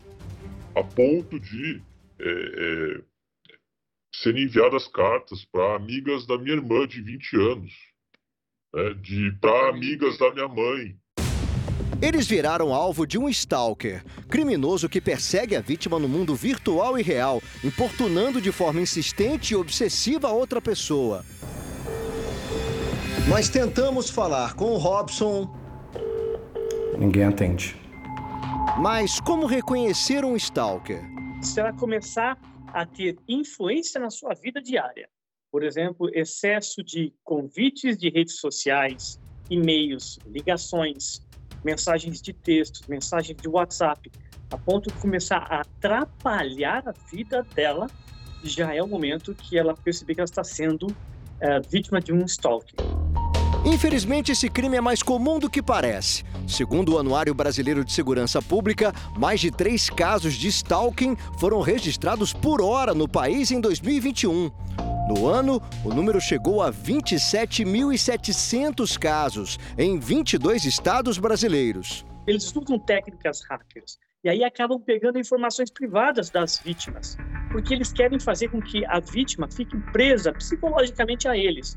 E eles querem colocar este medo dizendo que, olha, eu tenho todo o controle, eu sei aonde você está, eu sei quem é o seu pai, sua mãe, seu namorado, seus vizinhos.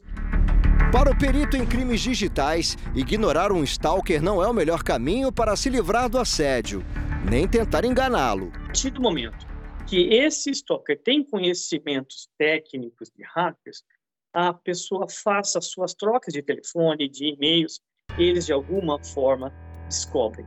E a vítima fica cada vez mais assustada, porque todas as reações de segurança que ela coloca, ele acaba descobrindo de uma forma ou de outra. Por isso, se a vítima perceber que os contatos estão cada vez mais frequentes, mesmo que as mensagens não sejam ameaçadoras ou violentas, é hora de agir, procurando a polícia e registrando um boletim de ocorrência. Se possível, divulgando todos os dados que a pessoa tem desse stalker. A vítima nunca pode subestimar o criminoso.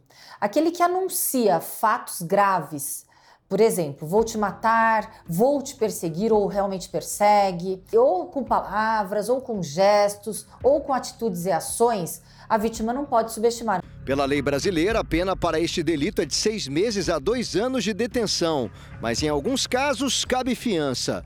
Apesar do incômodo, muitas vítimas ficam com medo de expor a situação. Mas elas não podem permitir o rótulo vítima, porque quem escolhe é um canalha, é um covarde, é um criminoso. Ele sim tem que ser rotulado e punido pela prática do crime. Não a vítima ser punida pela sociedade por uma vergonha que ela se coloca ao denunciar. Pois é, e aí a vítima é duas vezes vítima, né? Ainda se sente culpada. E depois de participar da COP27, o presidente eleito Luiz Inácio Lula da Silva esteve em Portugal, onde se reuniu com políticos. É, na visita tentou explicar por que usou a aeronave de um empresário para as duas viagens. Lula veio a Portugal no jato particular de um empresário do setor médico, o mesmo usado pelo presidente eleito para ir à cúpula do meio ambiente no Egito durante a semana. Em Lisboa, o primeiro encontro foi com o presidente português Marcelo Rebelo de Souza. Do lado de fora do Palácio Presidencial, manifestações contra e a favor do presidente eleito. Lula se reuniu com Marcelo de Souza e com o presidente de Moçambique, Felipe Nyusi. A conversa entre os três foi rápida, mas serviu para marcar uma posição de retomada da comunidade dos países de língua portuguesa. Lula também foi recebido pelo primeiro-ministro português, Antônio Costa, e falou com a imprensa.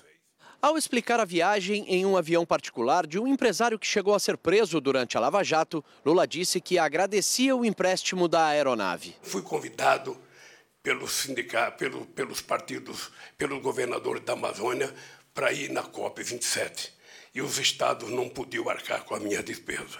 Segundo, eu fui convidado pelo presidente do Egito, que também me convidou, que eu fiquei muito orgulhoso, mas também não pagava a minha despesa.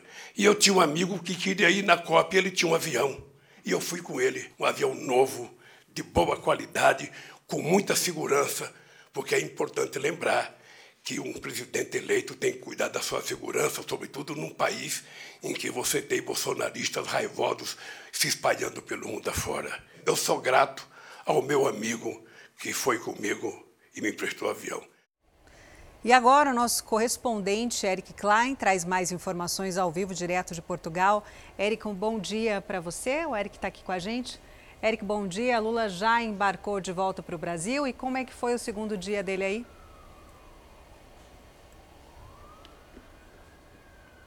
Oi, Thalita, muito bom dia para vocês aí no Brasil. Presidente eleito Luiz Inácio Lula da Silva participou há pouco aqui no Instituto Universitário de Lisboa de um encontro com movimentos sociais, integrantes do núcleo do PT aqui em Portugal e também com políticos portugueses ligados à esquerda.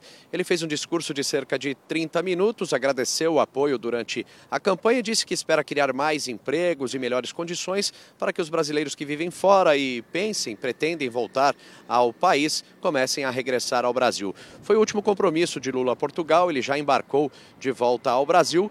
Lula, que chegou ontem aqui, vindo do Egito, onde participou da COP27. Ele foi recebido pelo presidente português, Marcelo Rebelo de Souza, e também num jantar pelo primeiro-ministro Antônio Costa. Agora, a preocupação de Lula no Brasil é continuar as negociações para montar o ministério e também acompanhar de perto como está a transição do governo. Eu volto com vocês aos estúdios do Fala Brasil. Obrigada, Eric. E o ministro da Economia, Paulo Guedes, fez um balanço da gestão do presidente Bolsonaro na área econômica e afirmou que a equipe atual entrega o Brasil para o próximo governo no caminho do crescimento. Na primeira fala pública depois da eleição, o ministro da Economia declarou em evento em Brasília que o governo Jair Bolsonaro devolve o país em melhores condições fiscais do que recebeu em 2019. Todas as dimensões em que vocês olharem, nós estamos trilhando o caminho da prosperidade. Qualquer recuo em qualquer dimensão será um erro. Nós estamos devolvendo o país com superávit primário, primeira vez em 10 anos, tendo respeitado o teto, a não ser em situações excepcionais Guedes também criticou a proposta de emenda à Constituição da equipe de transição, que prevê tirar do teto de gastos as despesas com Bolsa Família, e disse que usar o espaço fiscal que vai sobrar no ano que vem para o financiamento de obras é um erro. O ministro da Economia classificou como ignorância e incapacidade técnica as declarações do presidente eleito Luiz Inácio Lula da Silva sobre existir um conflito entre responsabilidade fiscal e responsabilidade social. O maior programa de responsabilidade social, ao contrário do que estão dizendo, foi o nosso. Três vezes maior. Dizem agora ah, uma situação social terrível, terrível. Então era muito pior com vocês, né? Porque nós fizemos um programa três vezes maior, de 150 bilhões. O de vocês era de 50. Já ganhou? Cala a boca. Vai trabalhar. Vai construir um negócio melhor. Se fizer menos barulho, trabalhar um pouquinho mais com a cabeça menos com a mentira, talvez possa ser um bom governo. Economistas avaliam que a PEC do estouro traz sérios riscos para as contas públicas brasileiras. A proposta para liberar despesas fora do teto de gastos pode levar ao endividamento público ainda maior e, como consequência, fazer a taxa de juros e a inflação dispararem. A alta do dólar foi uma das consequências no mercado financeiro às declarações do presidente eleito Luiz Inácio Lula da Silva na COP27. Um dos efeitos da desvalorização do real é a remarcação de preços dos alimentos e do combustível, a inflação. Ele prometeu muito para a base que o apoiou e, evidentemente, a hora que você soma todas as promessas, o dinheiro não dá. Do ponto de vista fiscal, ela é uma, uma proposta, é, eu diria que ousada e perigosa. Ela pode gerar um desequilíbrio fiscal no país, levar o país a uma percepção de risco maior, com uma apreciação do dólar, taxa de juro que não cai, aí você acaba dando um tiro no pé. A principal preocupação do mercado é que a proposta tem um longo prazo quatro anos. Tirar o programa Bolsa Família do teto de gastos representa um acréscimo de quase 200 bilhões de reais nas despesas do governo federal. Economistas avaliam que um plano de gastos sociais que não considere a responsabilidade fiscal pode levar o país à recessão. Essa PEC do estouro, ela realmente pode trazer uma componente recessiva para a nossa economia. Então, o trabalhador ele tem que se precaver a isso. Né? Ou seja, reorganizar o seu orçamento, né? Uh, controlar seus gastos e, preferencialmente, começar a economizar um pouco. O aumento da dívida pública, que hoje corresponde a 75% do PIB, geraria um aumento do chamado custo fiscal, que são os juros estipulados pelos investidores para financiar essa dívida um cenário de incerteza e pouco atrativo para investimentos internacionais.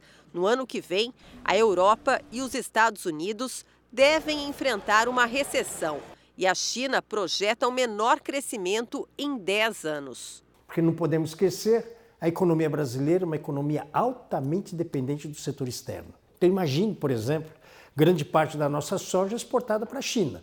Se a China entra em recessão, como está sendo sinalizado, como é que ficam as nossas exportações de soja?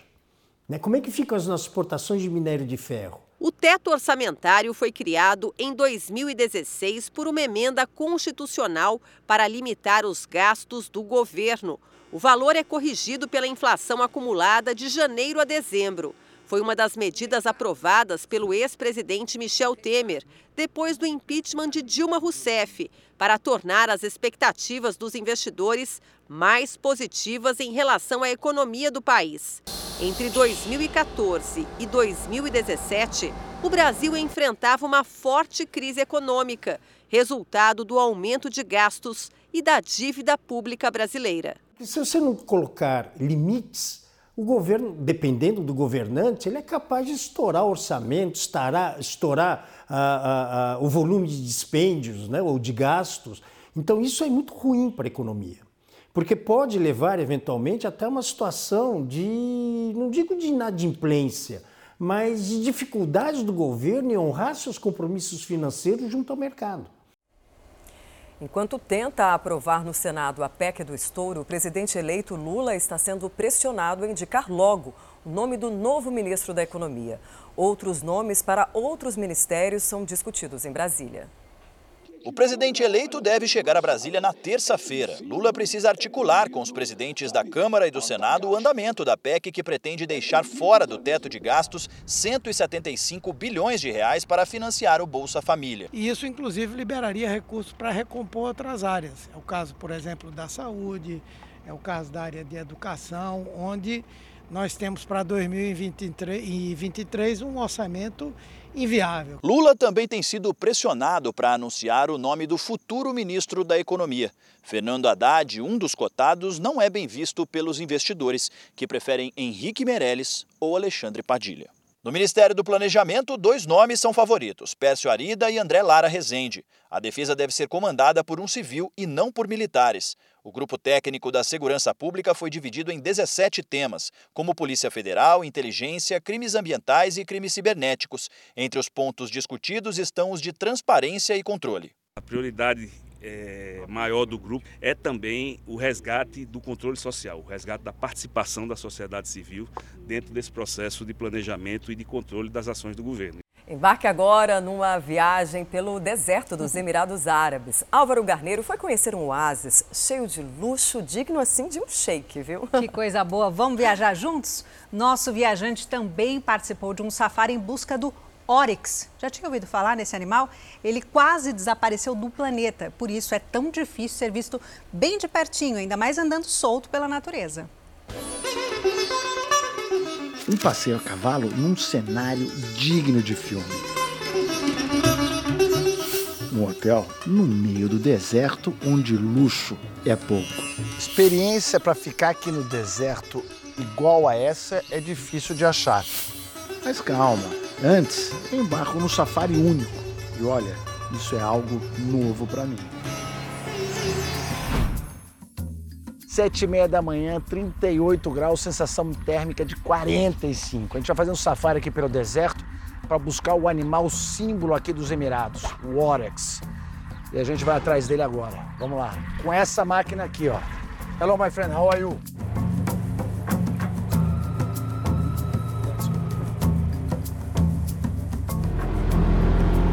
Aqui hoje é a gente encontrar uma família enorme de Oryx. E é a primeira vez que eu faço um safari ah, no deserto, num carrinho como esse, que é um 4x4, né, que pode andar qualquer tipo de terreno. Já de cara, o piloto acha vestígios, mas nada do animal. Ele está me contando que o Oryx é um animal aqui nativo dessa região, né, dos Emirados, das Arábias, e ele tem um jeito de regular a temperatura. Então, a temperatura do corpo dele, fora ele ser branco, né, que reflete o sol, ele esquenta a temperatura do corpo dele igual a que está aqui fora. E assim ele não sua e nem perde água. Então, ele é um animal que resiste a esse tipo de terreno. Os primeiros animais encontrados são esses antílopes.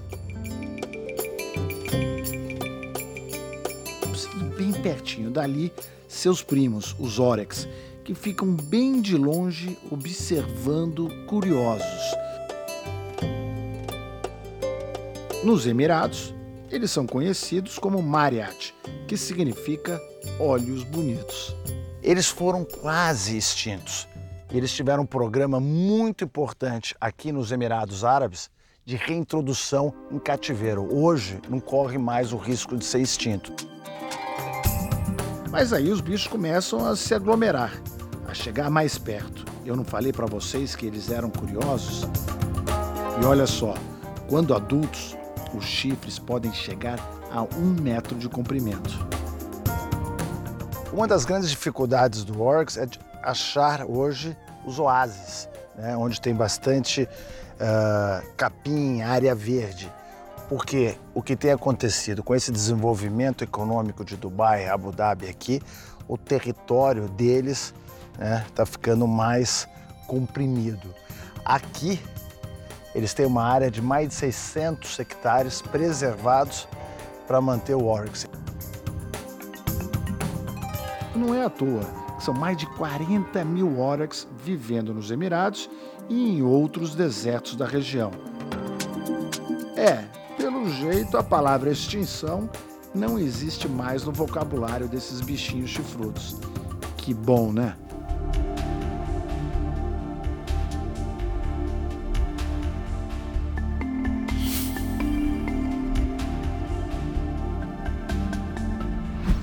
Aqui é uma tenda, né? um quarto de 250 metros com extremo bom gosto. Venha. Contraste. Que espetáculo.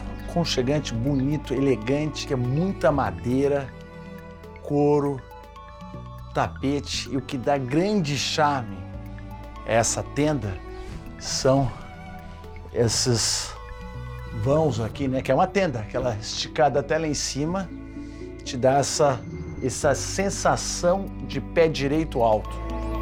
Tenda onde qualquer pessoa se sente um verdadeiro shake.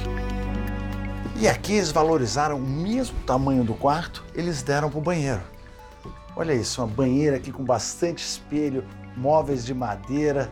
Aí você tem aqui um belo de um divã que você senta aqui, depois do banho, relaxado, apreciando a vista. A diária dessas tendas luxuosas, bem ali no meio do deserto, sai em média 3 mil reais. E ó, do lado de fora, adivinha quem aparece nos arredores da tenda? Os curiosos Orex, é claro. Olha que bacana, do lado da nossa vila, né, de frente para a piscina, eles ficam aqui, ó, passeando, dando um show, brincam, correm de um lado para o outro. E esse é o melhor horário, porque seis horas a temperatura cai um pouco, cai. Tá 38 graus, mas fica mais tranquilo, menos aquele sol forte, né, que não dá para ficar fora.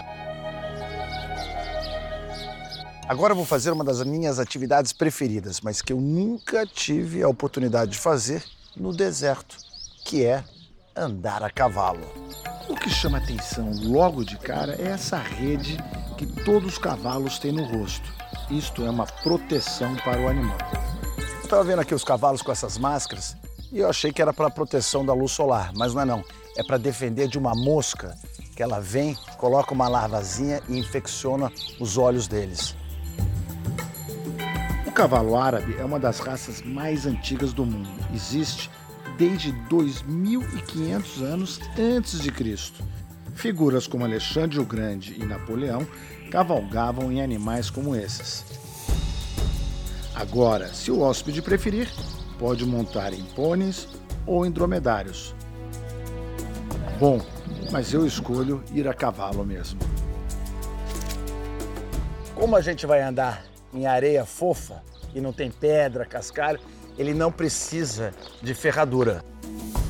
Eu sigo acompanhado por dois guias do hotel. O terreno é propício e também muito divertido para andar a cavalo, ainda mais com o pôr do sol assim, belíssimo, do deserto dos Emirados Árabes. Com esse pôr do sol, eu vou me despedindo de vocês e até o próximo sábado. Uau, parece um quadro, né? Valeu, Álvaro. Até o próximo sábado. E eu convido você que está nos assistindo, vamos continuar viajando aqui no Fala Brasil. Vamos para o país da Copa, Catar, com o nosso enviado especial, Bruno Piscinato. Bruno, e aí, você conquistou a Copa do Mundo? Como assim conquistou a Copa do Mundo? Que história é essa? Pois é, Talita. A Copa do Mundo, a taça da Copa do Mundo já é nossa. Agora, olha só, duas coisas fakes aqui. A taça é fake, é claro, né? Ela não é de verdade. É, you are Brazilian? I love you, Brasil. I love you, Ronaldinho. Eles são do Sudão, vieram da África, mas estão torcendo para o Brasil. Já trouxeram até a Copa do Mundo. Eu achei aqui é, uma taça fake, um brasileiro fake. Thank you very much. Mas eu achei também aqui brasileiros de verdade. E a história é muito curiosa. É, são do Brasil, mas moram em Doha faz tempo já. Há 17 anos estamos 17 aqui. anos. Sim. Marido e mulher e tiveram, inclusive, filhos catares brasileiros. O primeiro filho, o Henrique, nasceu no Catar, Catar e brasileiro, e os gêmeos nasceram no Brasil. Velho. Vou ter que perguntar pro filho Catar e brasileiro. O Catar tá na Copa. Você vai torcer pra quem? Ah, Brasil, cara, Brasil. Sempre Brasil. Sempre Brasil. Sim, Brasil. Os filhos é, nasceram por aqui, mas tem sangue brasileiro. Sangue, sangue, tudo é brasileiro. A cor é Brasil. Tá animado o Catar, né, pra Copa? Muito, muito, muito. A gente tá muito feliz com essa festa. O Catar merece tudo isso, que tá bem preparado. É aí. Brasileiros curtindo, a gente mostrou aqui uns brasileiros meio fake. Vamos andar para mostrar. Olha só a muvuca que está por aqui. Eu vou tentar chegar. É, tem todas as nacionalidades, mas nós encontramos uma turma bem animada que é portuguesa. Eles estão aqui até dando entrevista. Olha só os portugueses aqui, ó. Nós somos brasileiros, né? Muitos portugueses chegaram por aqui. É, Portugal vai ganhar essa Copa? Será com o Cristiano? São.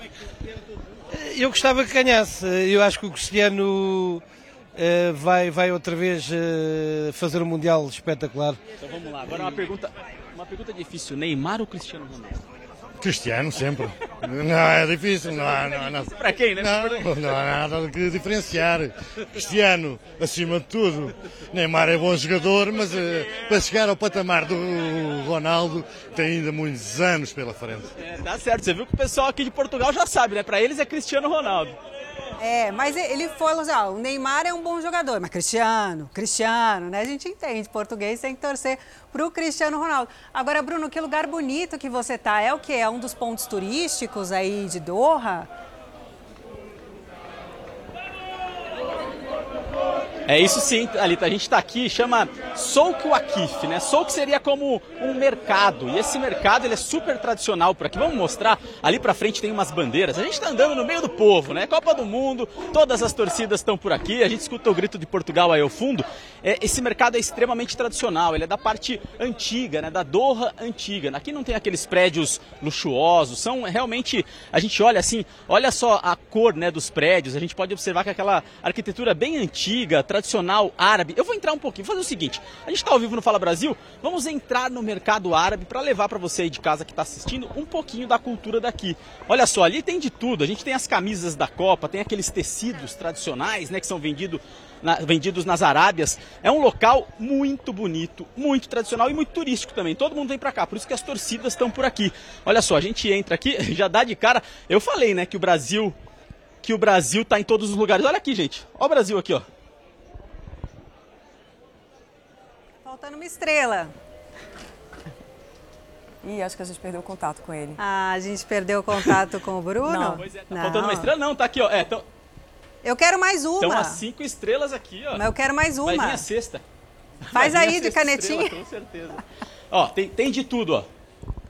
Ó, Aqui, ó, tem boné do Brasil, boné da Holanda, o pessoal tá preparado, os caras. Isso aqui é algo muito curioso, viu, gente? Eu vou pedir para mostrar.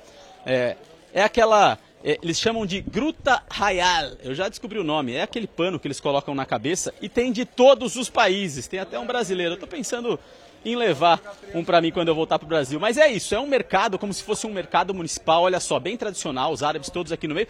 E tudo tem bandeirinha. Bandeirinha de todos os países e a do Brasil, claro, está sempre presente. Estamos dentro do Wakif, Souk Wakif. É super tradição em Doha. A Record está aqui, está junto com as torcidas. E e vamos levar todas as informações aí, Thalita.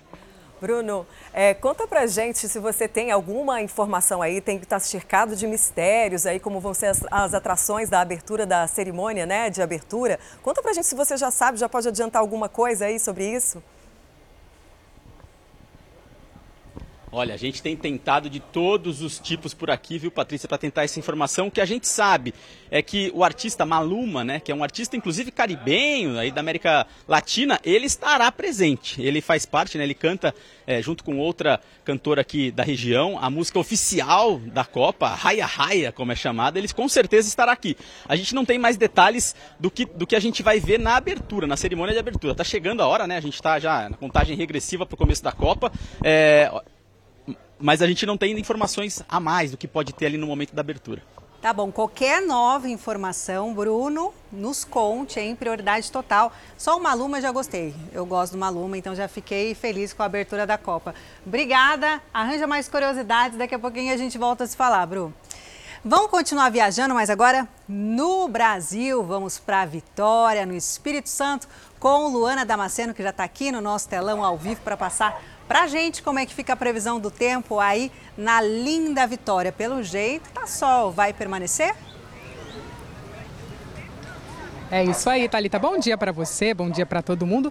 Tempo aberto, muito sol, tá bem quente aqui no Espírito Santo, em Vitória. Não é diferente, o dia tá lindo por aqui e claro que muita gente pulou da cama cedo, já está aproveitando aí o dia, aproveitando esse dia lindo. As praias aqui da capital Por aqui, mínima de 19 e máxima de 29 graus. Hoje o tempo vai seguir assim, aberto em boa parte do Espírito Santo, só na parte norte que pode ter uma chuvinha. No domingo, o dia será com muitas nuvens e chuva rápida em alguns momentos em todas as regiões do estado. Então, gente, melhor aproveitar logo hoje, porque amanhã pode ter chuvinha. E hoje, olha só, gente, o dia tá lindo demais, né? Tá, tá lindo demais esses tons de azul ali que se misturam, né? O céu, o mar, muito bonito. Obrigada, Luana. Perto dos 30 graus a temperatura lá em Vitória. Vamos para o nosso Nordeste, Salvador, na Bahia, saber como é que vai ficar o tempo por lá. Parece que está meio nublado. Será que o sol está tímido? Tarsila Alvarindo, ele vai aparecer em algum momento ou está recluso este fim de semana? Olha só a previsão, Thalita, para esse final de semana é de tempo nublado, sim, tanto hoje, sábado, quanto amanhã. Hoje, inclusive, já choveu muito aqui, um pouco mais cedo, mas olha só, isso não é impeditivo para que o pessoal já aproveite a praia, viu? Estiou um pouquinho, as pessoas já estão aqui, ó, tomando banho de mar, praticando esporte. Afinal de contas, a água quentinha daqui favorece bastante para a gente, né? Mas a previsão é que tenha pancadas de chuva a qualquer hora do dia, tanto hoje quanto amanhã, e a temperatura mínima deve ficar em 23, 24 graus e a máxima em 27 graus. Nesse momento a gente está na praia do Porto da Barra, considerada uma das mais lindas do mundo. E olha só, mesmo com esse tempo nublado, não dá para negar essa beleza aqui, né, gente? Olha isso. Não é à toa que tem esse título e que é tão cobiçada, porque nos dias de sol a gente nem consegue ver essa faixa de areia. Isso aqui fica tudo coberto, vocês já viram outras vezes e é assim que sempre acontece. Mas hoje, com esse sol que fica lá e some, o tempo deve ficar assim com a praia mais vazia mesmo. Eu volto ao estúdio do Fala Brasil. Principalmente no verão, né, Tarsila? Não dá nem para ver, vira um formigueiro humano essa praia linda aí de Salvador. Tá um tempo para relaxar, caminhar, atividade física, ler um livro. Obrigada pelas suas informações. Agora você que está assistindo Fala Brasil, 10 horas e 45 minutos. Está chegando agora o nosso Fala Brasil edição de sábado? Seja muito bem-vindo. Tem muito jornal pela frente. Vamos juntos até o meio-dia. Dá para tomar o café da manhã e pensar no seu almoço. Vou te fazer uma proposta. Que tal viajar para o Nordeste, especificamente Pernambuco, dentro da cidade de São Paulo? Não precisa pagar passagem, não precisa pagar hotel. É possível, neste fim de semana, porque acontece um evento no Parque Burle Marx e quem conta pra gente melhor essa história, viajar para o Nordeste, para Pernambuco, de graça, sim, de graça sem hotel, de graça sem a passagem. Em São Paulo é Paola Viana. Paola, tem até praia por aí? Como é que é? Tem, Thalita, tem tudo por aqui, viu? Praia cenográfica, mas começo mostrando para vocês o ritmo de toda a dança, de toda essa cultura rica e diversificada que traz o estado de Pernambuco. Olha só, esse aqui é o grupo do Ballet de Pernambuco. Eles mostram as danças mais marcantes do estado, as danças folclóricas, o frevo, o caboclinho, o maracatu, as danças que são tão conhecidas e que falam também, né, tanto da história do nosso país, que representa também o folclore. Aqui a gente vê todas as cidades do estado de Pernambuco, que é representado com estruturas, com brinquedos. Aqui, olha, um labirinto grande, todo espelhado tem bastante gente já aqui, olha, se divertindo por aqui, que retrata todo o colorido, toda a alegria da cidade de Olinda, que tem todo esse calor, né? E aqui também, olha, a gente realmente viaja, como você falou, Talita, viaja aqui por tudo, viaja de graça nesse calor todo, nesse ritmo, né, desse sotaque gostoso de Pernambuco. Aqui as tradicionais redes cheias de cores, todas elas que a gente vê espalhadas pela cidade são tão conhecidas né, e tão marcantes. E claro, não poderíamos deixar de falar das praias, da beleza das praias que são tão procuradas não só por moradores, né, por brasileiros, mas também por estrangeiros. Inclusive, uma curiosidade, viu? Nós, moradores aqui do estado de São Paulo, os paulistas, somos os que mais viajamos para o estado de Pernambuco. E claro que não poderíamos deixar de falar de toda a natureza, das praias que são muito visitadas. Aqui, olha, vou descer, mostrar para vocês essa praia cenográfica. Quatro caminhões com muita areia foram trazidos para cá para poder montar essa estrutura, trazer todo esse clima praiano, de leveza, esse clima agradável que traz o estado de Pernambuco. Vocês viram, né? Deu para viajar bem por aqui. É o evento Pernambuco Feliz que acontece aqui no Parque Burler Marx, no Campo Limpo, Zona Sul de São Paulo. E o melhor, não tem desculpa, porque dá para se divertir durante todo o dia. Vão ter várias atrações de dança, de música, e são atrações que trazem bastante conteúdo e falam bastante da história do estado de Pernambuco. De graça, hein? Não tem desculpa, Thalita e Patrícia. Que delícia, Paola. Mais uma opção aí para quem está em São Paulo, um pouquinho de Pernambuco aqui na capital paulista. Obrigada, viu, pelas suas informações. E você já ouviu falar em cães fisiculturistas? Não é brincadeira não, viu? Eles são de uma raça conhecida por ter animais musculosos. Em campeonatos podem valer até 100 mil reais. Mas se engana, viu? Quem pensa que os cachorros são bravos e ferozes. O criador diz que são dóceis e muito brincalhões. Eles são musculosos, cara fechada, super obedientes e inteligentes.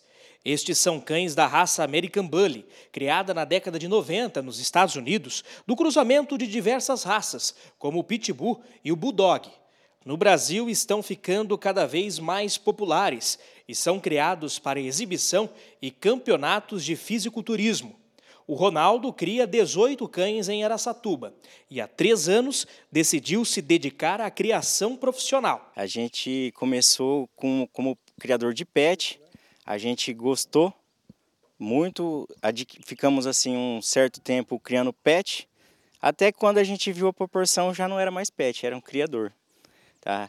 É, começamos com uma cachorra, fomos adquirindo outro, outro, outro, outro. Quando a gente viu, a gente não tinha mais como falar que era só criador de pet. Pode parecer que não, mas essa raça é muito dócil. Vocês podem ter percebido aí que eles têm uma feição meio fechada, parece que são bravos, mas nós vamos provar que não. O Ronaldo agora vai abrir as baias e olha só a alegria de todos os cães. Quando eles começam, ó, a gente pode ficar tranquilamente aqui e eles não oferecem nenhum tipo de perigo. Eles não estranham. E olha só a alegria deles. São bem dóceis, mansinhos, cachorros de companhia. Isso que vem agradando realmente o pessoal, porque são muito bonzinhos. Nas competições, algumas características são importantes na hora da avaliação dos juízes. O que eu observo nos campeonatos é avaliado o tamanho do cão, a formação óssea dele, a formação muscular e a genética desse cachorro, a postura dele. Tá, tudo isso é avaliado nas competições. Bom, a Suécia afirmou que encontrou sinais de explosivos no Mar Báltico, por onde passam os dutos que levam gás da Rússia para a Europa, danificados em setembro. A constatação reforça a hipótese de sabotagem. O caso também é investigado pela Dinamarca. No mês passado, o país já havia indicado que os vazamentos foram provocados por explosões. Os suecos não responsabilizaram nenhum país. Aliados da Ucrânia colocam a Rússia como principal suspeita. Moscou nega. E o incêndio atingiu um prédio histórico em Campos dos Goitacazes, no Rio de Janeiro. O fogo começou por volta das 10 horas da noite de ontem e se espalhou pelo prédio. O combate às chamas levou cerca de quatro horas né, para ser combatido ali. A causa ainda não foi divulgada, mas há suspeita de que moradores em situação de rua utilizam o local para consumo de drogas e podem ter provocado o incêndio. Ninguém ficou ferido ainda bem. Esse prédio foi construído no século XIX. Um policial de folga, a caminho de casa, reagiu e atirou contra dois assaltantes que tentavam assaltar uma mulher grávida na zona sul de São Paulo. Um deles está internado em estado grave. No local do crime ficaram o capacete e a moto usada pelos ladrões. A bolsa da vítima também estava lá. Os bandidos não conseguiram levá-la. A ação criminosa fracassada foi na zona sul de São Paulo. Um policial de folga conseguiu evitar que uma grávida fosse roubada. A mulher estava caminhando por essa rua quando dois homens em uma moto se aproximaram. Eles já anunciaram um assalto. A vítima ficou bastante assustada e gritou por socorro. Neste momento, passava um policial militar de folga por essa rua. Ele flagrou a ação, sacou uma arma e efetuou disparos. Os dois criminosos foram atingidos e caíram neste ponto. Um dos suspeitos foi atingido na cabeça e está em estado grave. Já o outro foi ferido no pulso. O caso foi encaminhado para esta delegacia. Para quem mora na região, a sensação é de insegurança. Tem muito, muito assalto mesmo. Já fui vítima de assalto aqui, inclusive eu estava trabalhando e foram dois rapazes de moto e apontaram a arma na, na minha cara. Rodar aqui é pedir para ser vítima. E uma operação da Polícia Rodoviária Federal e da Receita Federal apreendeu 7 mil garrafas de vinho que entraram ilegalmente no país.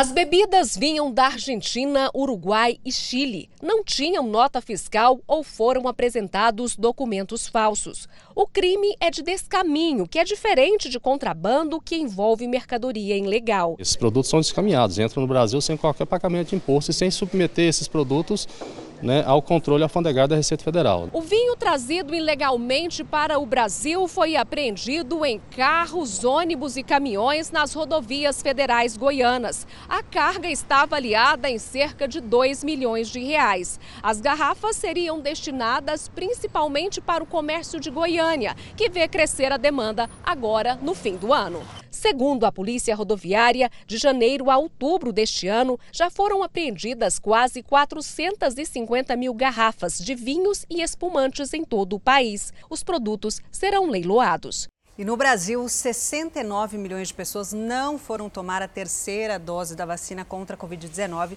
segundo o levantamento do Ministério da Saúde. Os casos da doença voltaram a subir. De uma semana para outra, o estado do Rio teve um aumento de mais de 300%. Por isso, a recomendação é de usar máscaras em unidades de saúde e voltar por lá. Neste posto de saúde, nos últimos dias, cresceu a procura pela vacina contra a Covid. É importante todo mundo se vacinar com o aumento dos casos, garantir a proteção, cobertura vacinal toda. De acordo com a Secretaria de Saúde, em uma semana, o número de casos confirmados passou de 4.368 para 18.799, um aumento de mais de 300%. A taxa de ocupação da enfermaria de Covid chegou a 60%. Esse aumento está relacionado à entrada de essa nova variante, que a gente tem chamado de BQ.1, é, que é uma variante que tem um maior escape imune. Isso significa que essa variante consegue escapar é, da proteção é, dos anticorpos é, da vacina, produzidos pela vacina ou mesmo pela infecção natural. O Ministério da Saúde já havia emitido um alerta para a circulação de novas linhagens da variante Ômicron. Hoje, a Fiocruz divulgou novos dados que mostram que os casos cresceram em 12 estados. Além do Rio, os estados de Alagoas, Amazonas, Ceará, Goiás, Pará, Paraíba, Pernambuco, Piauí, Rio Grande do Norte, Santa Catarina e São Paulo também foram citados como preocupantes. Em São Paulo, a prefeitura afirmou que vai distribuir a partir de segunda-feira um milhão de máscaras em terminais de ônibus. Com a descoberta da nova variante, o que mais preocupa os especialistas é a cobertura vacinal. Aqui no Rio, 88% da população acima de 12 anos já tomou três doses do imunizante. A questão é a quarta dose da vacina. Apenas 22% das pessoas entre 30 e 39 anos tomaram esse reforço. No Brasil, 69 milhões de pessoas não tomaram sequer a terceira dose segundo o último levantamento do Ministério da Saúde. A vacinação é fundamental para que a gente tenha essa característica do que a gente está vendo nessa, nessa onda agora, de um número muito grande de casos, mas com um impacto muito pequeno em internação, em gravidade e óbitos. Isso por causa da vacinação, né? E não é só a Covid que preocupa não, viu, gente? Cerca de 950 pessoas morreram de dengue é. este ano no país. O Brasil passa aí por um período de aumento de casos. Exatamente. Com a chegada da chuva, comum nessa época do ano, vai começar agora dezembro, janeiro, que a gente vê aquelas cenas horrorosas, né, de chuvas torrenciais que destroem todas as coisas e trazem também os problemas. O número pode subir ainda mais nas regiões sul, sudeste e centro-oeste do Brasil. É mais um dia em que os agentes saem às ruas na zona norte de São Paulo. Desde o início do mês, o trabalho de prevenção contra a dengue tem sido intensificado pelas unidades de vigilância em saúde, como na casa de Dona Ivone e no quintal da Dona Fátima. Dona Fátima, ó, tá vendo aqui, ó, água parada. Isso aqui não pode. Essa visita dos agentes de porta em porta, de casa em casa, é tão importante que acontece durante todo o ano e não só naqueles meses de maior propagação da doença e do mosquito. É que é justamente nessas visitas que acontece a conscientização das famílias, dos moradores, para que a prevenção seja feita também todos os dias do ano. Do outro lado da cidade, Daniela está sempre de olho em possíveis criadouros. Eu já compro os vasinhos sem um prato de baixo justamente para não ter aquela preocupação de acúmulo de água. Mesmo assim, a doença chegou à casa dela mais de uma vez. Eu, meu filho, meu esposo, minha irmã e meu pai.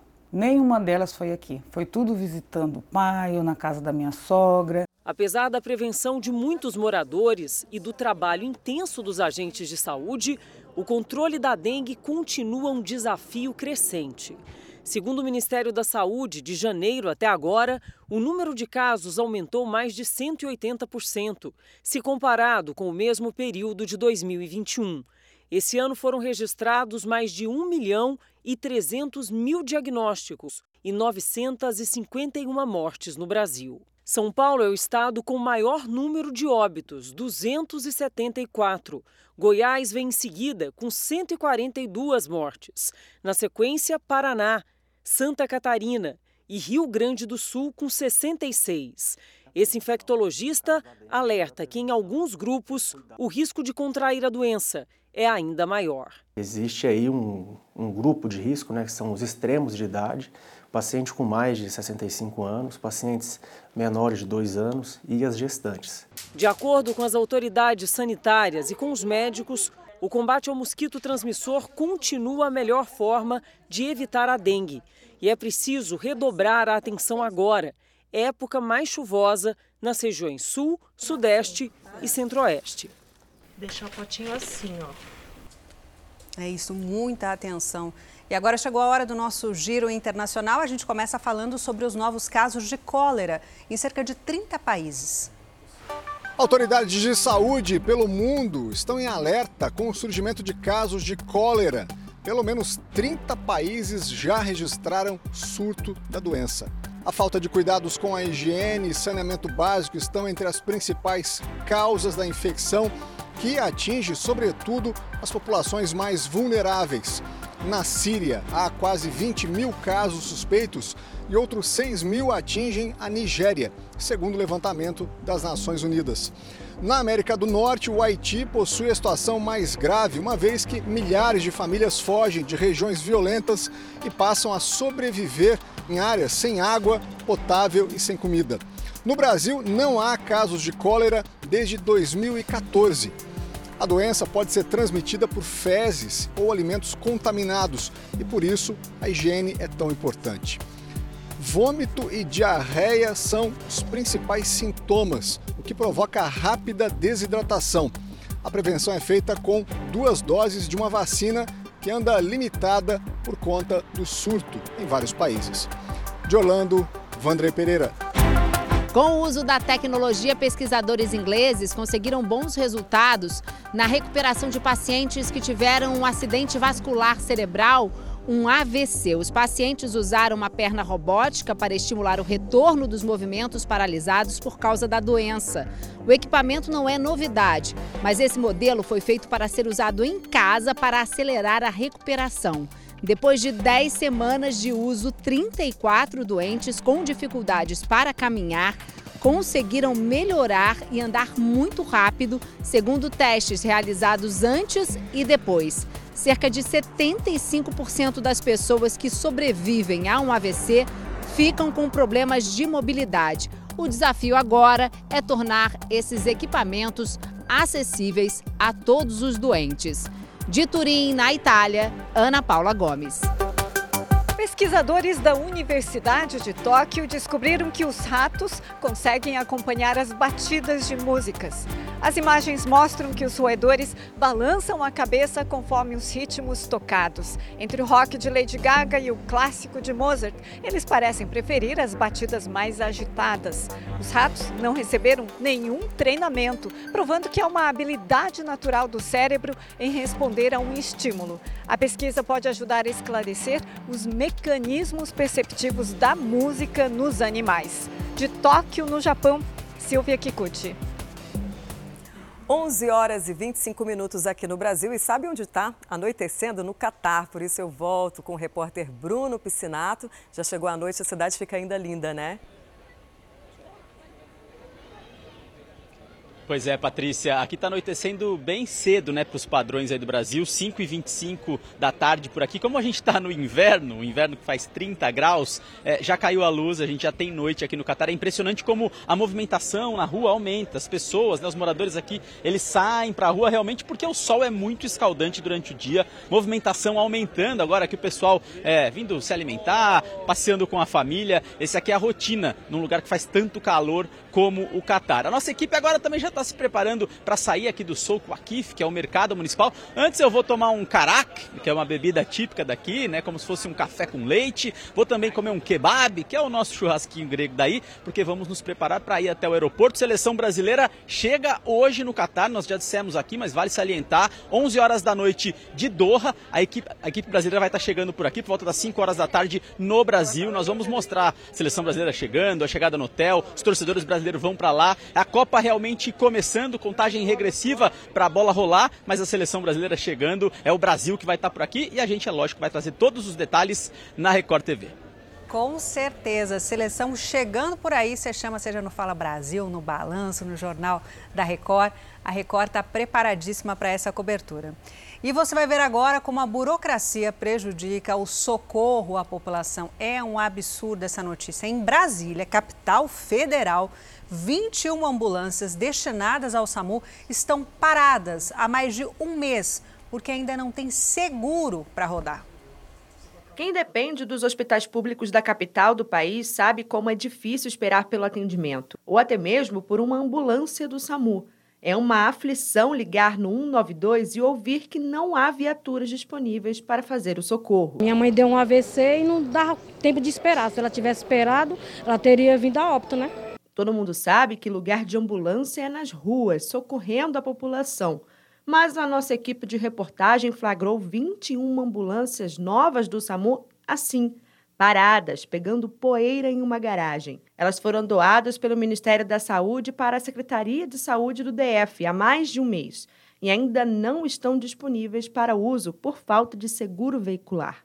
Em nota, a Secretaria de Saúde informou que 36 ambulâncias do SAMU estão distribuídas atualmente em sete regiões aqui do DF. Sobre os 21 veículos que estão parados em uma garagem, a pasta aponta que o processo de contratação dos seguros ainda não foi finalizado. Esse é um atendimento que é prioritário e é fundamental para essa rede de urgência e emergência funcionar, né? É, é fundamental a existência de da, da ambulância nesse, nesse componente aí da rede. Enquanto esta liberação não acontece, o número de denúncias sobre a falta de unidades móveis e até condições de trabalho para os enfermeiros e técnicos só aumentam. Muitas vezes eles chegam para trabalhar e tem apenas uma viatura no plantão, fazendo com que eles se desloquem para outras cidades e demorem assim a assumir o plantão. Temos aí a aquisição de novas ambulâncias pelo GDF, mas existe um processo burocrático que esperamos que seja resolvido o mais rápido possível e essas ambulâncias entrem em ação. Que absurdo, né? E olha só, criminosos usam uma rede social para aplicar golpes com a promessa de investimento e lucro alto. Tem que desconfiar, coisa muito fácil de ganhar dinheiro. Um homem que é deficiente auditivo foi uma das vítimas e teve um prejuízo de mais de 5 mil reais. Este homem que não quer se identificar é um deficiente auditivo vítima de um golpe nas redes sociais. Ele teve contato com o perfil Hannah Wiki, que se apresenta como uma investidora americana que promete lucros exorbitantes, que chegam a 900%. Com a ajuda de um intérprete de Libras, a vítima contou ao Fala Brasil como foi atraída para o golpe. Ele falou que tinha outras pessoas envolvidas e essa pessoa estava mostrando imagens de outras pessoas também que tiveram sucesso nesse investimento, que inclusive eram pessoas surdas assim como ele. Ao ganhar a confiança do deficiente auditivo, a golpista começou a pedir dinheiro. Disse que se o homem fizesse uma transferência bancária no valor de 5 mil reais, teria de volta em poucas horas 10 mil reais. Tudo mentira. Depois que o Pix foi feito, a falsa investidora sumiu e bloqueou a vítima nas redes sociais. Esse dinheiro ele estava guardando para fazer uma visita para o irmão dele que mora no Canadá, que ele faz muitos anos que não vê o irmão, está com muita saudade. O caso foi registrado na delegacia da pessoa com deficiência, que recebeu os comprovantes das transferências bancárias e investiga a mulher que aparece como beneficiária do Pix. Nós vamos, já, já oficiamos a, a instituição bancária para que nos forneça os dados cadastrais da pessoa que se beneficiou dessa transferência, Assim que chegar, nós iremos, obviamente, procurar essa pessoa, ouvir essa pessoa, tentar localizá-la para saber como ela recebeu essa transferência. Hoje a delegacia toca 160 investigações de crimes contra deficientes, muitos envolvendo surdos. A polícia não descarta que outra pessoa com deficiência auditiva esteja envolvida no golpe. Caso tenha havido o, o, a conversa dele com algum tipo de deficiente auditivo, então é uma coisa muito, muito mais, é, não mais séria, todos os casos são sérios, mas um, um, crime muito mais elaborado. Eu acredito que o fato dela ter sido enganada por uma pessoa que se passou como pessoa com deficiência pode sim ter contribuído e ela ter se sentido confortável né, por ter, ter próximo ali uma pessoa que tem as mesmas especificidades, que precisa das mesmas particularidades do que ela.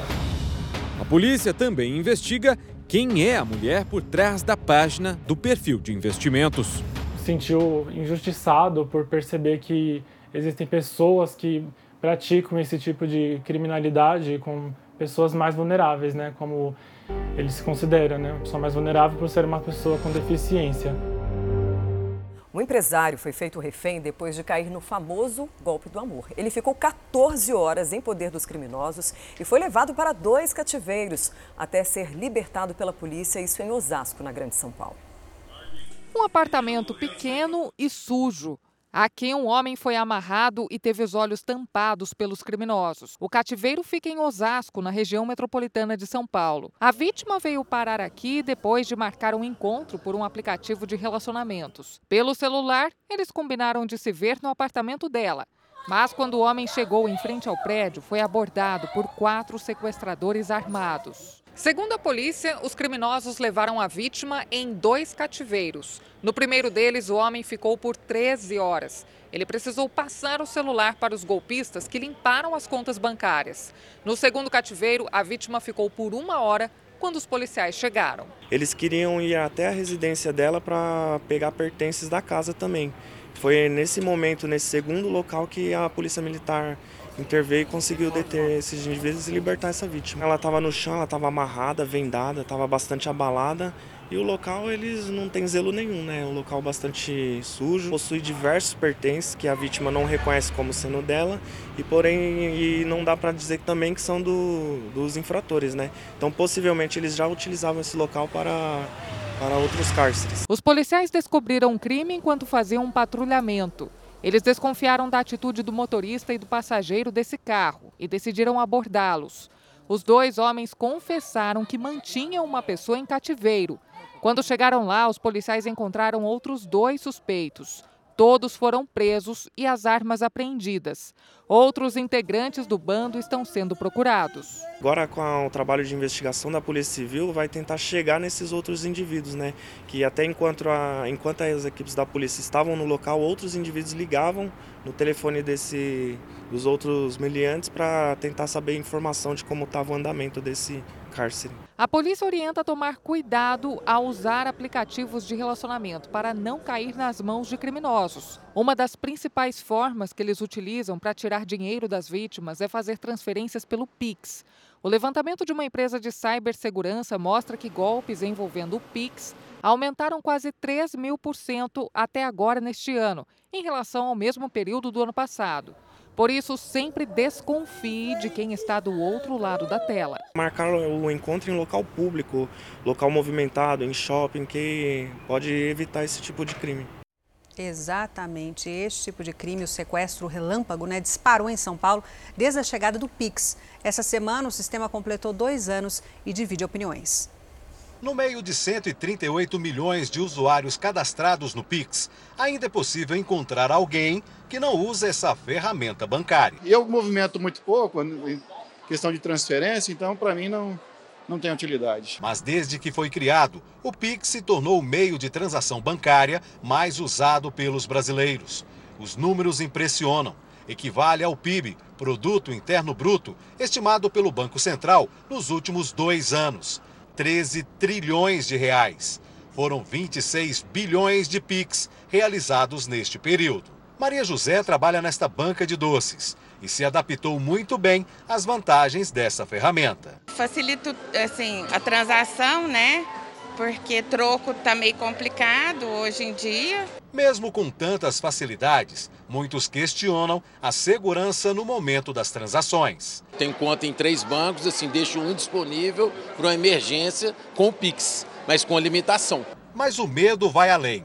Não é à toa a transação instantânea e de graça virou até modalidade de crime. Mas em São Paulo, eles dispararam.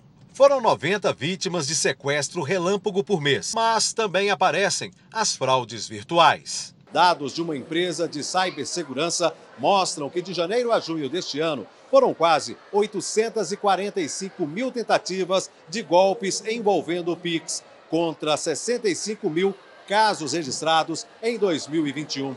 Este aumento no número de ocorrências chamou a atenção do Banco Central. O Banco Central ele cria mecanismos né, para poder evitar certos é, meios fraudulentos de estar tá fazendo as operações né, com o Pix. Como, por exemplo, né, ele sempre é, sugere que seja feito o cadastro com CPF, né, para uma certa segurança. Ele também sugere para que você tenha ali a seguridade desses dados e para que você possa, em certa, de certa forma, não fazer essas transações caso você tiver alguma dúvida. E agora a gente vai mostrar a história da Roseli.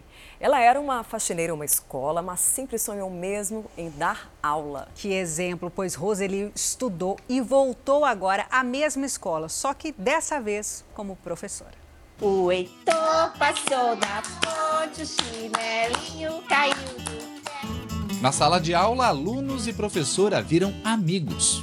Quem daqui mais gosta da Prof. Rose? Eu não escutei. Quem? Ensinar era um sonho de criança. Lá no interior era só até quarta série, escolinha estadual. Quando eu olhei para minha professora, eu assim, eu me apaixonei por ela, eu me encantei por ela e ali já nasceu esse sonho de ser professora também. Foi ela assim, ela a primeira pessoa que me inspirou, ela que me espelhou. Rose, como é chamada por aqui, pisou pela primeira vez nesta escola da cidade sete anos atrás, como agente de serviços gerais. Cuidava da limpeza do espaço. As colegas perceberam que o destino dela seria outro. Eu peguei e olhei para a Rose. Olha, Rose, eu senti agora no meu coração que tu não vai ficar muito tempo comigo e nem vai não, vão, não vai nem me ajudar a terminar a faxina. Ela disse, que é isso?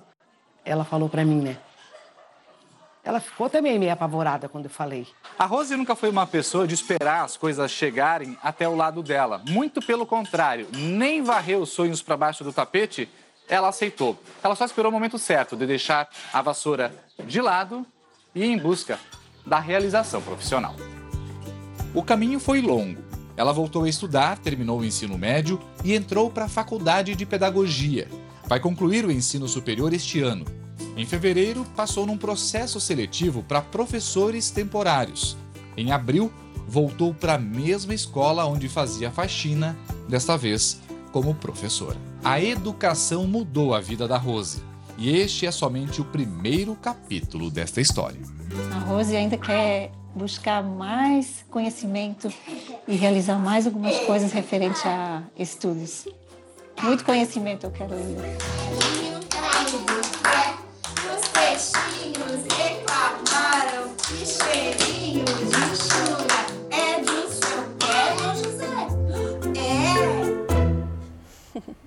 Que belo exemplo, né? E a gente termina aqui a, a, o Fala Brasil edição de sábado. Um bom dia para você. Mais notícias ao vivo no Balanço Geral. Aproveite bem seu fim de semana. Um ótimo dia, um excelente domingo. E você fica agora com The Love School. Obrigada pela sua audiência companhia. Tchau, tchau.